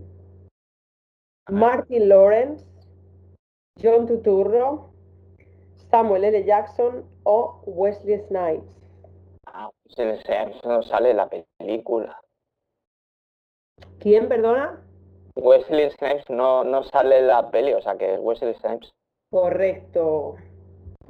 Wesley Snipes no sale. Pero sí que es verdad que, eh, o sea, tiene como un elenco súper tocho esa peli y seguramente que cuando lo hicieron eran todos jóvenes y eran todos, no eran tan famosos, pero es fuerte toda la peli que sale. Sí. Giancarlo Espósito, que es Gustavo Fringe en Breaking Bad, que yo me quedé un poco loca, eh, me costó como reconocerlo y cuando me di cuenta digo, Dios, que es Gustavo. Es que es difícil, es difícil de reconocer y también es Moff Gideon en The Mandalorian. Sí, sí, sí. Ostras. Sí, sí. Sí, es que está súper joven. la irreconocible. Grace, una de verdadero o falso. Venga, que estas son 50-50. Va, vamos. Spike Lee obtuvo una nominación al Oscar por Malcolm X. ¿Verdadero o falso? Yo espero que verdadero, porque... Pues no, es falso. De hecho, creo que la única vez que lo han nominado y que ha ganado algo ha sido con la de Blacksman, ¿no? ¿En serio? Sí, y esa es una de las más me que tiene. Ya, pero hombre, yo creo que querían quedar un poco bien, ¿no? Sí, yo creo que es un Oscar como a lo largo de su, de su carrera, más, básicamente. Sí, yo, creo, que, también la academia ha empezado a decir, hombre, creo que estamos, estamos un poco en el punto de mira porque solamente nominamos a hombres blancos americanos, vamos a intentar ser un poquito más inclusivos. le damos el Oscar a Spike Lee, eh, ¿no? Un poco como bien quedismo, pero bueno.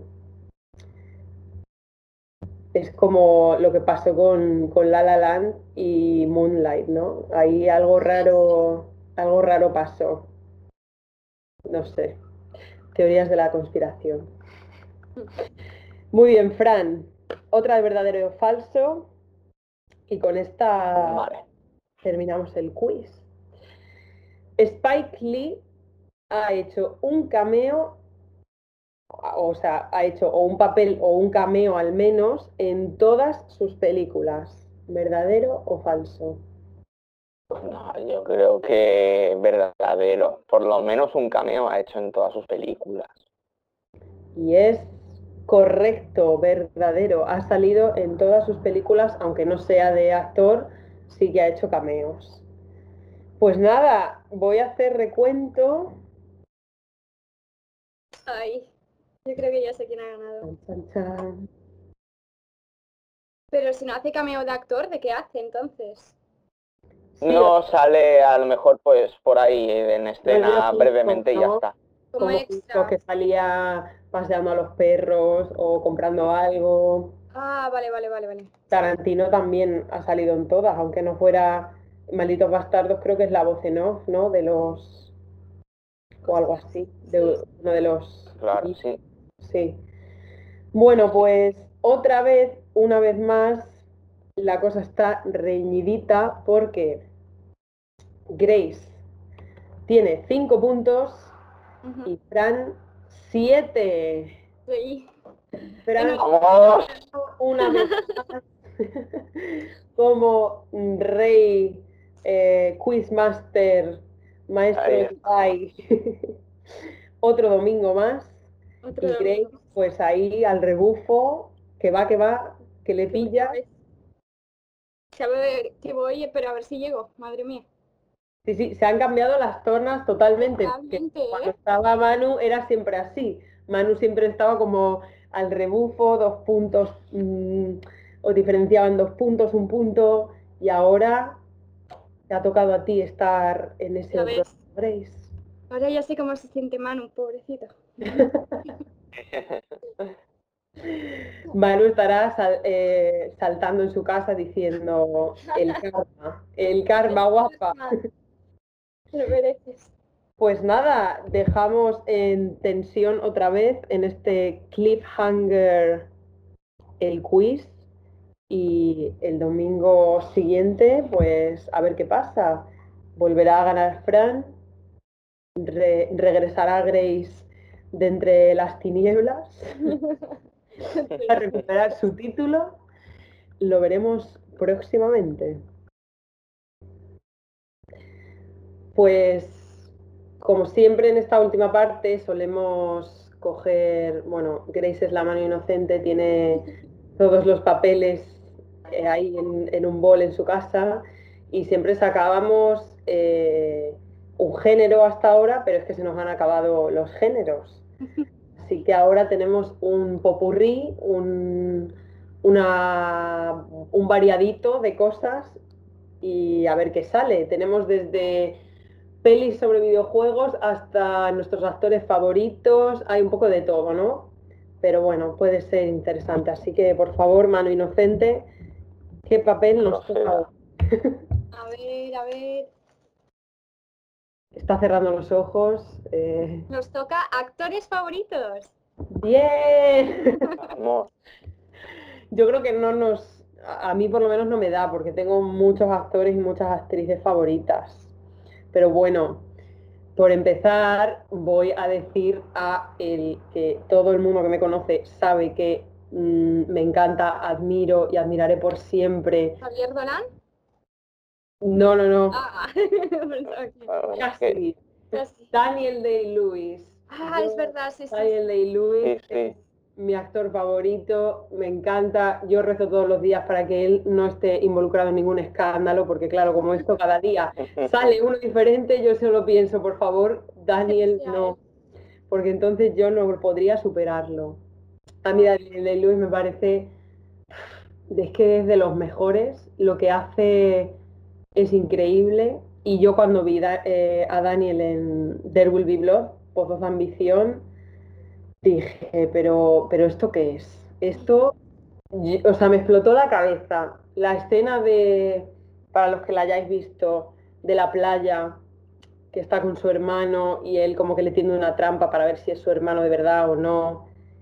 Hay una escena que Daniel no dice absolutamente nada porque no tiene ninguna línea de diálogo, pero es que lo dice todo con su mirada, con sus expresiones faciales, es como si pudieras ver lo que piensa, ¿no? Y yo vi esa escena y dije, pero a ver, pero, pero este actor, pero este actor, y ahí fue cuando empecé, porque yo había visto a Daniel Day-Lewis lo mítico, ¿no? Pues eh, el último mohicano, lo mítico que lo ves, pero como que no te fijas en él. Y no fue hasta que vi Pozos de Ambición que dije, pero un momento, pero, pero, pero, pero, ¿qué?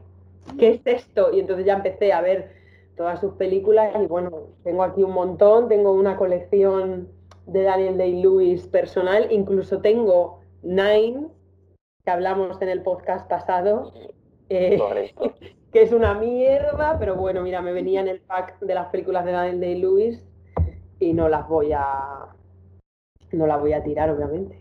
Aparte que él me encanta y es que no sé, me encanta, me flipa y ojalá conocerla algún día, aunque me desmayaría, yo creo. Pero Daniel por favor, es que yo me da tanta pena que se retire, de verdad. Aunque también lo entiendo, porque el pobre, su salud mental sufre mucho, porque bueno, él es muy intenso, es actor de método y se mete tanto en los personajes que luego le cuesta un montón volver a su vida normal y a su rutina normal. Entonces, con la última que también la, dirigió Paul Thomas Anderson, que es bestial, eh, el hilo invisible de Phantom Thread, eh, después de rodarla se pilló una depresión de caballo y dijo, yo no puedo seguir haciendo esto porque me está consumiendo la vida. Entonces, bueno, a mí me da mucha pena. Eh, yo sigo a sus hijos en Instagram. Soy sale él, ¿no? Claro, entonces me mantengo un poco al día de Daniel por lo que suben sus hijos. Que además eh, uno de sus hijos es pintor, es artista y tiene mucho talento fuera de, fuera de coña ya. Y, el, y otro de sus hijos, el mayor, es modelo y es clavado a Daniel Day Lewis. Es una puta pasada, o sea, es como él de joven, pero con un montón de tatuajes más. Ah, eso mola. Sí, mola mucho. Mola mucho eh, sus hijos, la verdad. A ver, con ese padre, ¿quién me va a molar? A mí mi favorita es Meryl Streep me encanta. Bueno, también, La veo una, Uf, es que actúa tan bien, haga lo que haga. Además, me gusta porque es como muy natural, de que no, no sé, como que no, no ha dejado que Hollywood la cambie de, aspecto, le haga, ¿sabes? Es de, ella ha seguido con, con sus imperfecciones, pero siendo igualmente súper bella. Yo la veo una mujer súper guapa, sus pómulos y todo, y para la edad que tiene está maravillosa, ¿sabes? A mí Ay, me encanta, de verdad. A mí también, a mí también. Em, también me gusta que ya no hace casi nada, la verdad. Y muchas de sus películas no, no son muy buenas, creo, pero él me encanta y es John Cusack. También, buen actor. No sé por qué, pero me encanta. Creo que es muy buen actor y que le dan a veces películas que no, ¿sabes? De que son un poco así de chichinabo, tal, como y creo que podría hacer como películas mucho mejores, pero no le dan, no, no sé, no le dan ese voto de confianza, pero me gusta muchísimo John Cusack. También tiene como un estilo muy particular, tiene como un humor así también como muy agrio y todo esto y me gusta. Y también Kathy Bates, que es la que ha salido en Misery y todo eso. La veo también eso, es diferente de aspecto, es ella misma y actúa tan, es una bestia de actriz, es que lo puede hacer todo. Cuando hace de mala te da, la ves y dices es mala, cuando hace de buena dices que tiene una cara de ángel, es maravillosa. Yo, uff, flipa. Meryl Streep y Kathy Bates me encantan.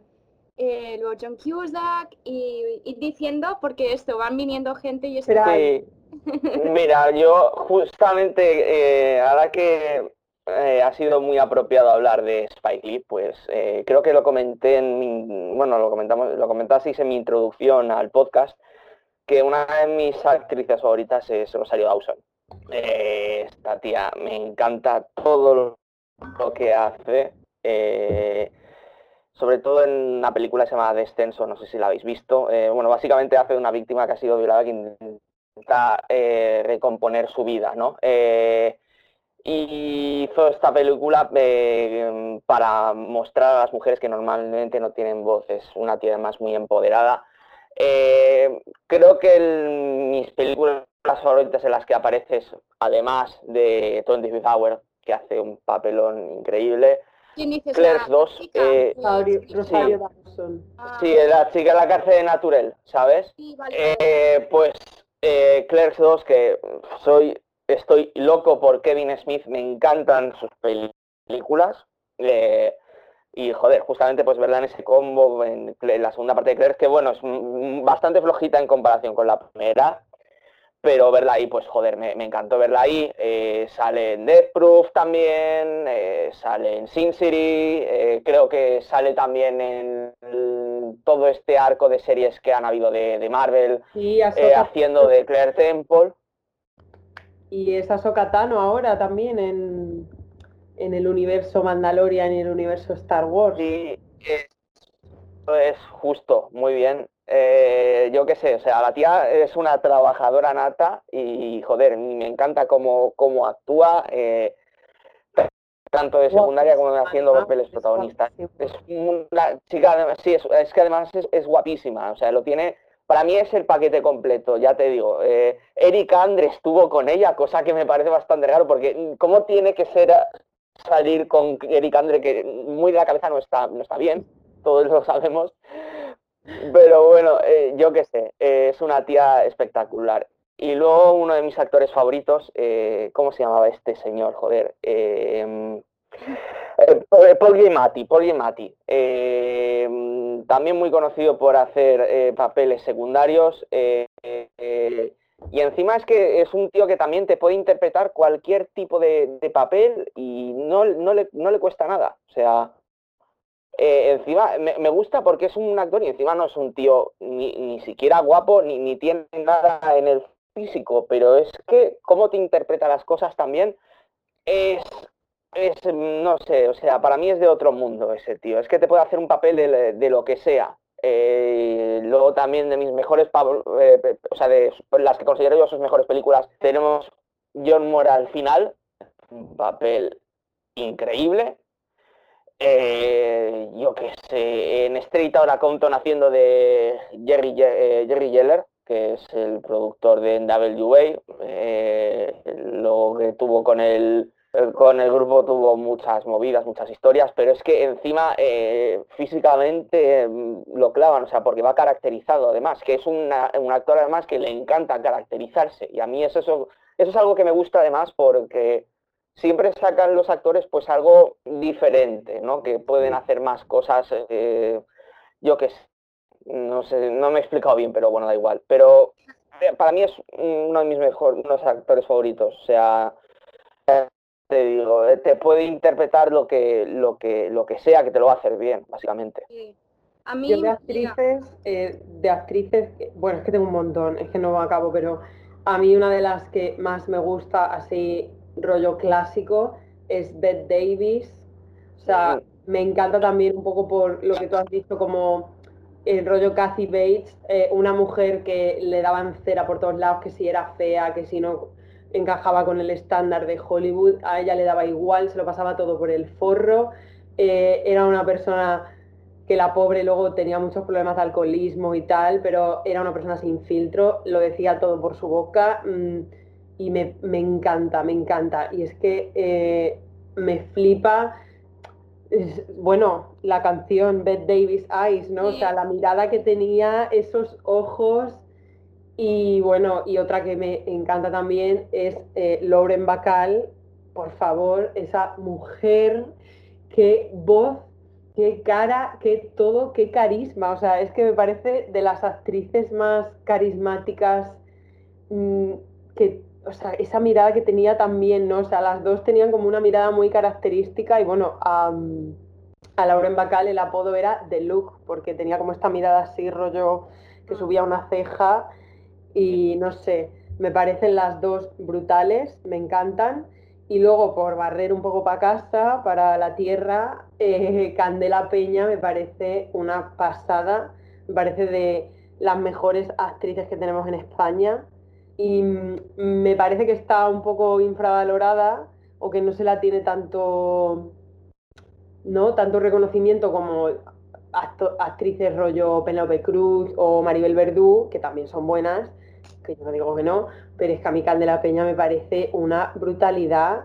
Eh, además, me parece que es tan eh, veraz cuando actúa, o sea, como que le sale de dentro, le sale de las entrañas. Es una tía que actuando lo arriesga todo al 100% y se entrega y eso mola mucho. Y me parece una actriz de 10. Y me encanta, me encanta. Así por barrer un poco para casa también. Sí.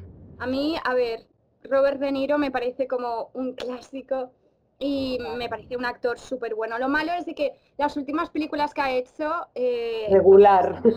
Regulares, pero quiero decir, sí, tiene una filmografía muy grande y no sé, Robert De Niro me parece una bestia también como actor, es muy bueno. Y guapísimo también, o sea, crash máximo en El Padrino 2, o sea, me parece guapísimo Robert De Niro ahí. Es que Robert De Niro me encanta. Sí. También Tom Hanks me parece súper bueno. Eh, hace es un gran, gran actor. Eh, Hal Berry es una de mis favoritas. ¿Cómo actúa? Ah, es que es buenísima, buenísima.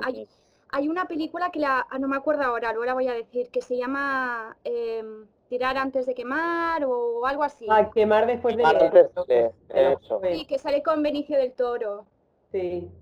Pues hay una, cuando se pone a llorar, es que es tan real, lo hace tan bien, ¿sabes? Porque yo creo que hay momentos, algunas actrices que lloran, pero aún así como que no lloran de verdad, en el sentido de que esa no es tu cara de verdad cuando lloras, de que ella lo hace y queda fea, ¿sabes? Es un llorar feo, es un llorar de, verdad, de crudo, de que realmente está mal, ¿sabes? Y veo, actúa súper bien, súper, súper bien, me encanta. Otro que me flipa, además desde que era niña siempre me ha gustado, Christopher Walken. Eh, Dios. me flipa, lo adoro, pero lo adoro, la voz, todo, todo. Y una cosa curiosa de él, antes de ser actor, fue domador de leones. ¿Qué dices? Le pega, tío. igual que en eso, ¿sabes? Es tan random. No lo sé, te lo... Ah, me... pero me encanta. Y una de, mis pelis favoritas eh, es la de Siete Psicópatas y ahí sale con Colin Farrell, que también creo que es buen actor, pero bueno, para mí, solo porque está Christopher Walken ya es como, wow, me encanta y la película es súper buena. Total. Y, bueno, una de las nuevas generaciones que me tiene totalmente conquistada es Florence Pugh. O sea, la he ah. visto, la he visto en, en Midsommar, en Mujer. En Midsommar actúa súper bien cuando se pone a llorar. Y es que, o sea, me encanta, me parece además que tiene como eh, lo que llaman el pout, ¿no? Como que hace como un pucherito cuando está cabreada, enfadada o, triste por algo y está como, es como un poco su sello porque lo hace siempre, pero lo hace eso de una manera muy natural, ¿no? Que se ve que ella al llorar le saldrá ese puchero realmente en la vida. Y no sé, me encanta, me parece también una que lo hace todo de una manera tan, tan, tan natural y como todo muy fluido, em, no sé, mm, me encanta. Y bueno, una señora que no he tenido oportunidad de ver más cosas de ella, pero la tengo en mi lista. Eh, no sé si habéis visto Minari, la película eh, esta coreana que ganó el Oscar ella, sí, ganó el Oscar ella, ganó el Globo de Oro, lo ganó todo y es, eh, no sé si diré bien su nombre, pido disculpas a la comunidad eh, de Corea, Jung Yu Jang, que es la señora que hace de abuela. Eh, por favor, yo vi esa película y es que me enamoré de esa señora, de ese personaje y es, por lo visto es una actriz muy mítica en, en Corea del Sur, pero que, bueno, pues que, pues como, como hemos dicho antes, pues que a lo mejor no llega tanto a los países europeos y americanos y tal.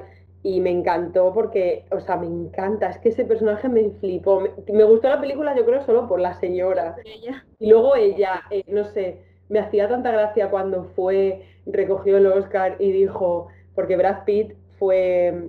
Ah, vale, ya sé quién es. y la señora dijo, Brad Pitt, ¿dónde estabas en el rodaje? O sea, no sé, me, me pareció la señora tan entrañable y la tengo en mi lista de que quiero ver más cosas que haya hecho ella, porque me pareció tan guay su personaje y su manera de actuar y eso era como una abuela, pero una abuela muy fuera de lo común. O sea, si yo llego a ser abuela, quiero ser esa abuela. Es una abuela totalmente, no sé, muy guay, muy guay la señora. Me encanta. Otro, Matthew McConaughey, me parece increíble como actor. Es una Y además que se lo, o sea, parecía que era como el mítico que solo hacía comedias románticas. y tal, pero es que es que todas las películas, y mira que hay películas que me puedo quedar como más me, ¿sabes? Pero sale él y actúa también y no lo sé, es me, encanta y me parece un tío súper guay también. Y en inglés, quiero decir, si le habéis escuchado la voz, a mí el acento que tiene Mira, no, uf, me, pone, me, pone, tonta, de verdad. si yo pudiese poner Siri, pero con su voz, vamos, estaría preguntándole cosas todo el tiempo, ¿sabes? Lo que pasa es que daría como mucho rodeo para decirte una cosa. hace como mucho... Um, ah, ah. pero muy guay. Ah, es genial. Alright, alright, alright. No. Alright, alright, alright. Edward Norton, y además me da mucha pena porque es un gran actor, pero no ha ganado ningún Oscar, no tal, no sé por qué. Le parece como que lo tengan un poco enfilado o algo así, no sé. Pero me parece como un gran, gran actor. Es, es, una bestia. En eh, American uh, History X, lo que hace ahí es demasiado. Es que cuando hace de nazi y ves esa rabia que tiene por dentro y tal, pero luego cuando vuelve de la cárcel ves realmente es como si fuesen dos personas distintas. Es buenísimo, ¿sabes? Eh, en el club de la lucha haciendo de Taylor Garden, básicamente. Cuando se empieza a pegar a sí mismo, madre mía. Eh, Charlize Theron también me gusta. Me gusta mucho como actriz porque es como, no sé, cuando hizo eh, esa que hace de, una asesina, que es, es un biopic, de hecho, y, y se cambia totalmente la cara para no porque no quería parecer guapa. Es como, no, yo quiero, ¿sabes? Ah, en Monster, ¿verdad? Monster, sí, yo quiero que se fijen en cómo actúo, no no guapa que soy. Claro, Sí, eh, es, un papelón el que hace en esa película. Creo que se llevó el Oscar, además, si no me equivoco. Sí, sí, se lo llevó, se lo llevó. Y luego también me encanta en la de Mad Max, en la última que hicieron, que sale oh, guay, increíble. Súper guay, pero yo me acuerdo, la estaba viendo con mi familia y dijeron, fíjate además es una parte donde las chicas, las vírgenes, empiezan a bañar y a mojar y tal. Y dijeron mi familia, fíjate qué bestia es Charlize Theron, que aún así rapada, que le falta un brazo al personaje y tal, y te fijas más en ella que las demás chicas, ¿sabes? Tiene como una carisma, no lo sé, es una pasada. A mí me flipa. Y Nicole Kidman no la veo como muy gran actriz, quiero decir, sí que creo que es buena y con los años ha mejorado mucho, pero es que me gusta mucho verla en pantalla, creo que también actúa muy bien. Yo creo que Nicole Kidman también es una actriz que se le ha puesto un poco la imagen, también rollo como Matthew McConaughey, de que a lo mejor hacía películas un poco chorris y tal y cual, pero luego es una pedazo de actriz. O sea, en, horas, en las horas haciendo de Virginia Woolf es ya ves, sí, sí. Y en la de, bueno, la de Sofía Coppola, que también la comentamos aquí en el podcast, la de la seducción, alucinas con ella también y en los otros. O sea, yo creo que es muy buena actriz, pero se le puso un poco el halo. También yo creo que fue un poco por su relación con Tom Cruise y como fue ahí un poco circo. Ah, sí, sí, es verdad. Que yo creo que lo mejor que le ha podido pasar en la vida a Nicole Kidman es divorciarse de Tom Cruise. Que además, no sé si será verdad, pero las fotos estas que hay de ella. La vez que sale con los brazos abiertos. Así, o sea, me, encantan. Soy muy fan de, esa, de, de esas fotos. Pero no sé, es que hay tantos actores y actrices. Jodie Foster también me parece muy bien. Y actúa desde niña. Ya con 13 años era una bestia. Y en, Taxi Driver es... Sí, sí. Es muy fuerte. Lo de los niños actores también es muy fuerte, ¿eh? Sí, de eso podemos hablarlo un día. De hecho, le voy a poner y, Ah, hay bastante. hay niños mucho. actores, ya ves. A mí ahora mismo ejemplos que se me puedan ocurrir, pues Natalie Portman, por ejemplo. Ya. Pero eso lo dejamos Eh, para otro día, lo de Eh, niños sí, actores. sí, hay- hay me voy a callar. Sí. Eh, luego Lupita, Lupita Nyong'o, que es la que sale en la sí. de As, es súper buena, ¿sabes? Yo la veo como- Buenísima. Es buenísima. Es la hostia. Eh, Vigo Mortensen también es alucinante. Buah, Ya ves, sí, sí, Viggo Mortensen. Es- Eh, eh, he dicho Ian McKellen. No, No. Ian favor, McKellen, Kellen, además me encanta como persona, es que me parece tan guay también. Sí, es una pa- a mí me encanta. Ian me McKellen. encanta, me encanta la amistad que tiene con Patrick Stewart. O sea, Total, es total, tan impresionante, tío. Sí, Uh, mirad, acabo de, eh, de encontrar una cosa y pone, es una noticia y ha salido hace un mes. Pone. Ian McKellen pierde un papel, el papel de Harold Pinter por ser gay. Qué fuerte. joder, qué fuerte. No puede ser, tío, todavía, a día de hoy todavía pasa esto, de Pues verdad. 2021, tío. Tío, 2021 y pasan estas cosas. 2021 todavía. y encima Ian McKellen, de verdad. Y además que a él le costó mucho también salir del armario precisamente por eso, porque tenía Claro. mucho miedo a que no le dieran papeles cuando saliera Sí. del armario. Joder, si da miedo ahora, imagínate entonces, Claro, ¿sabes? claro. Mm, Imagínate, yo siento mucho respeto por la gente que lo ha hecho, no En sé, cualquier momento, ¿sabes? Porque es como, mm, parece todo una tontería, pero es que da cosas, ¿sabes? Porque no sabes lo que van a decir tus amigos o tu familia o pues, mil Y cosas. claro, y que al final esta gente también es que puedes perder tu trabajo y es que eso es una. Eso sí que es... Pero bueno, también bueno, eh, eh, se nos está olvidando Tilda Swinton, que a mí me encanta también. Ah, ya ves, sí, sí, sí. Y además me encanta ella, no solo su manera de actuar, sino también la imagen que tiene, esa Es muy presencia. ¿a que Sí. sí? Es muy, o sea, tiene un photoshoot con David Bowie y es que me encanta, porque son los dos muy de ese rollo, muy de jugar con, con la moda y ser así un rollo muy andróginos y me encantan. Y bueno, la, Tilda Swinton tiene una película con Ezra Miller, que Ezra Miller era... Ah, sí, la también- de algo pasa con Kevin, ¿no? Tenemos que hablar de que Tenemos que hablar con Kevin. esta película es alucinante y es Súper muy buena. fuerte cómo actúa Tilda, pero es que cómo actúa Ezra Miller, que era súper jovencito, Sí. o sea, es alucinante. Esa relación que tienen ahí rarísima, en la madre y el hijo, es Súper muy tóxica. esa película y es muy guay. Y, mm, y, ah, y otro que a mí me encanta también y que bueno, que hace también siempre un poco de secundario, ¿no? Como hemos hablado antes, es Paul Dano, eh, que también sale en, en There Will Be Blood y me parece alucinante y que yo me lo encontré en, una, en el aeropuerto de Londres, casi me dan ocho infartos, eh, me le quedé mirando que yo creo que pensó, esta chica no para de mirarme, mm, déjame en paz, y no fui capaz de hablar con él porque tampoco era plan, ¿no? Ahí estaba el muchacho a su bola eh, esperando su vuelo. Y, y fue, o sea, creo que ha sido el momento más fuerte de mi vida estar al lado de Paul Dano. Yo estaba en plan, no, no, no. Además yo me acuerdo que estaba como mandando notas de voz en plan a mi madre, eh, a una amiga mía, rollo, estoy al lado de Paul no sé qué, no sé qué hacer. Y no hice nada al final porque yo qué sé, tampoco es plan de ir ahí a molestar a la gente.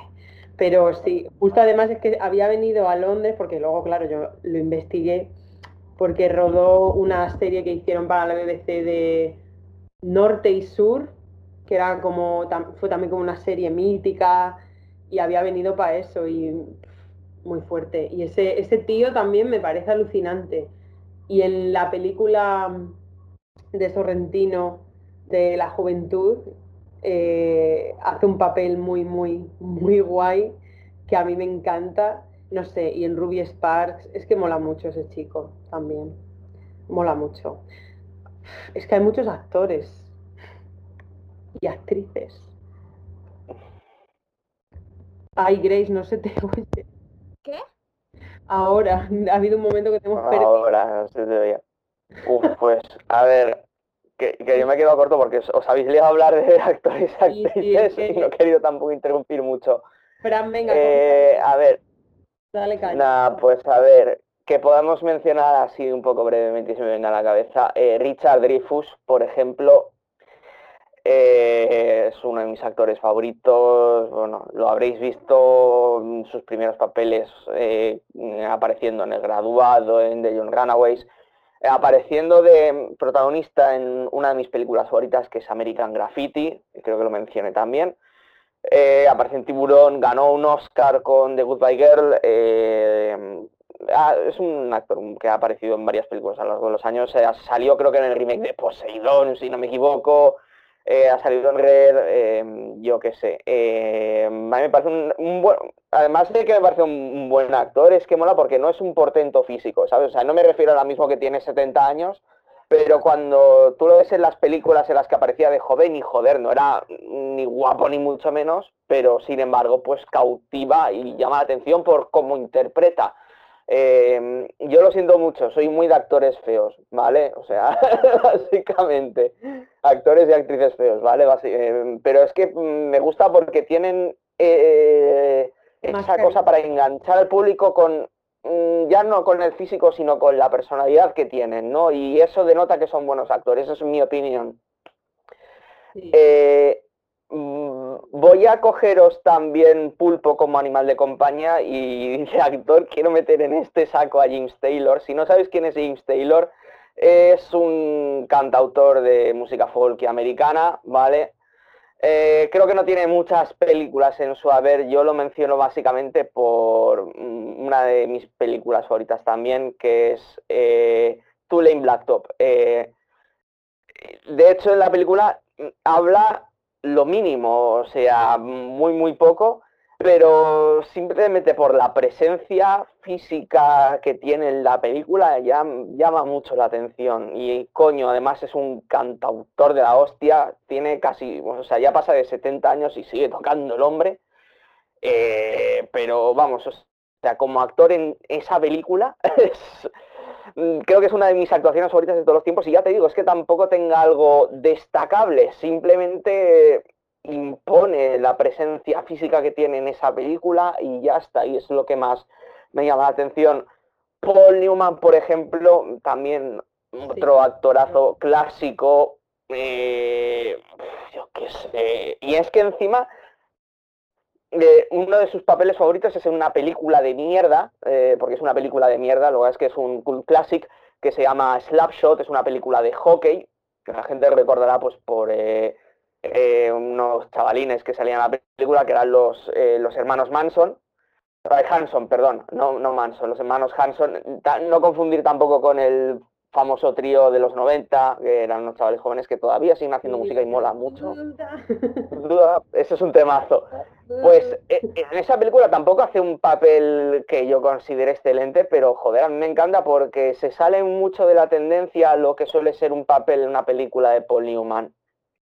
Y luego creo que si tengo que mencionar para mí mi actor favorito de todos los tiempos, el que colocaría en la cima, Steve McQueen, suena atópico, ya lo sé que suena atópico, pero joder, es que es Steve McQueen, mm, y es la persona que más mola del puto mundo. O sea, creo que no ha habido ni habrá actor que se le pueda igualar a cómo es actuando, cómo es como persona, yo qué sé. O sea, mm, eh, Paul Newman estuvo cerca porque una cosa que tienen en común tanto Paul como Steve es que les molaba mucho los coches, han competido en competiciones. Bueno, a, a Steve le gustaban también, era más de motos, pero también le gustaban mucho los coches. Eh, yo qué sé, eh, también yo creo que un, un actor innovador, trendsetter, eh, joder, y él, sí- justamente lo que estaba comentando antes de que me gustan mucho los actores y actrices que son feos, y esta es la excepción que confirma la regla junto con Paul Newman, joder, ¿qué no te puede gustar de Paul Newman cuando lo- eh, de Paul Newman, de, de Steve McQueen cuando lo ves en pantalla? O sea, Es increíble. Y además una carrera pues muy corta, eh, lamentablemente, por la enfermedad que tuvo. Que, joder, a mí me habría gustado, o sea, imaginaros el gran Easy de Easy siguiera vivo ahora mismo, Steve McQueen. Eh, yo qué sé. Para mí uno de los mejores actores de la historia y mm, muchas veces eh, duplicado, pero nunca igualado, en mi opinión. Eh, ahora que has dicho lo de los actores feos, eh, que no se nos pase mencionar a Steve Buscemi, por favor. Buscemi. es que a mí me encanta todos los memes que hay con sus ojos y los sus ojos, sí, sí. Y me parece un actor súper, súper, súper carismático, porque es lo que tú dices, a pesar de que no tenga la cara de, bueno, pues la mítica cara normativa de que tienen todos los actores de Hollywood eh, súper guapos, es que todos sus personajes son, además, así como, ay, como chapucillas, pero volan, ¿sabes? O sea, son como unos privados que a la vez volan. Y a mí me parece muy top también Steve Buscemi y, y me encanta también. Viva Y además, él parece, se supone... Grace, te perdemos. Pero usted te oye. Vuelve, eh, vuelve hacia la luz. no, vayas hacia la luz. no, no, no, o sea, estás totalmente... No, no, vimos nada. Nada, pero...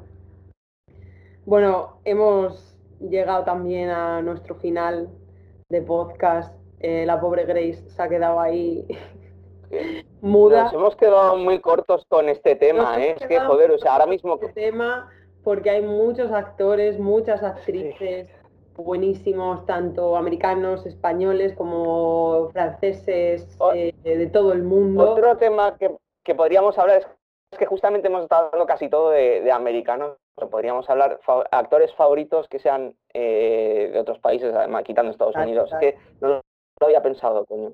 Creo que deberíamos de hacer actores favoritos parte 2, parte 3, parte 4, porque hay mucha tela que cortar, pero bueno. Correcto. Eh, Grace, la pobre, está ahí callada, pero ya digo yo adiós de su parte. Eh, muchas gracias, feliz domingo, hasta luego. Grace, ¿qué te ha pasado? No nos te oye.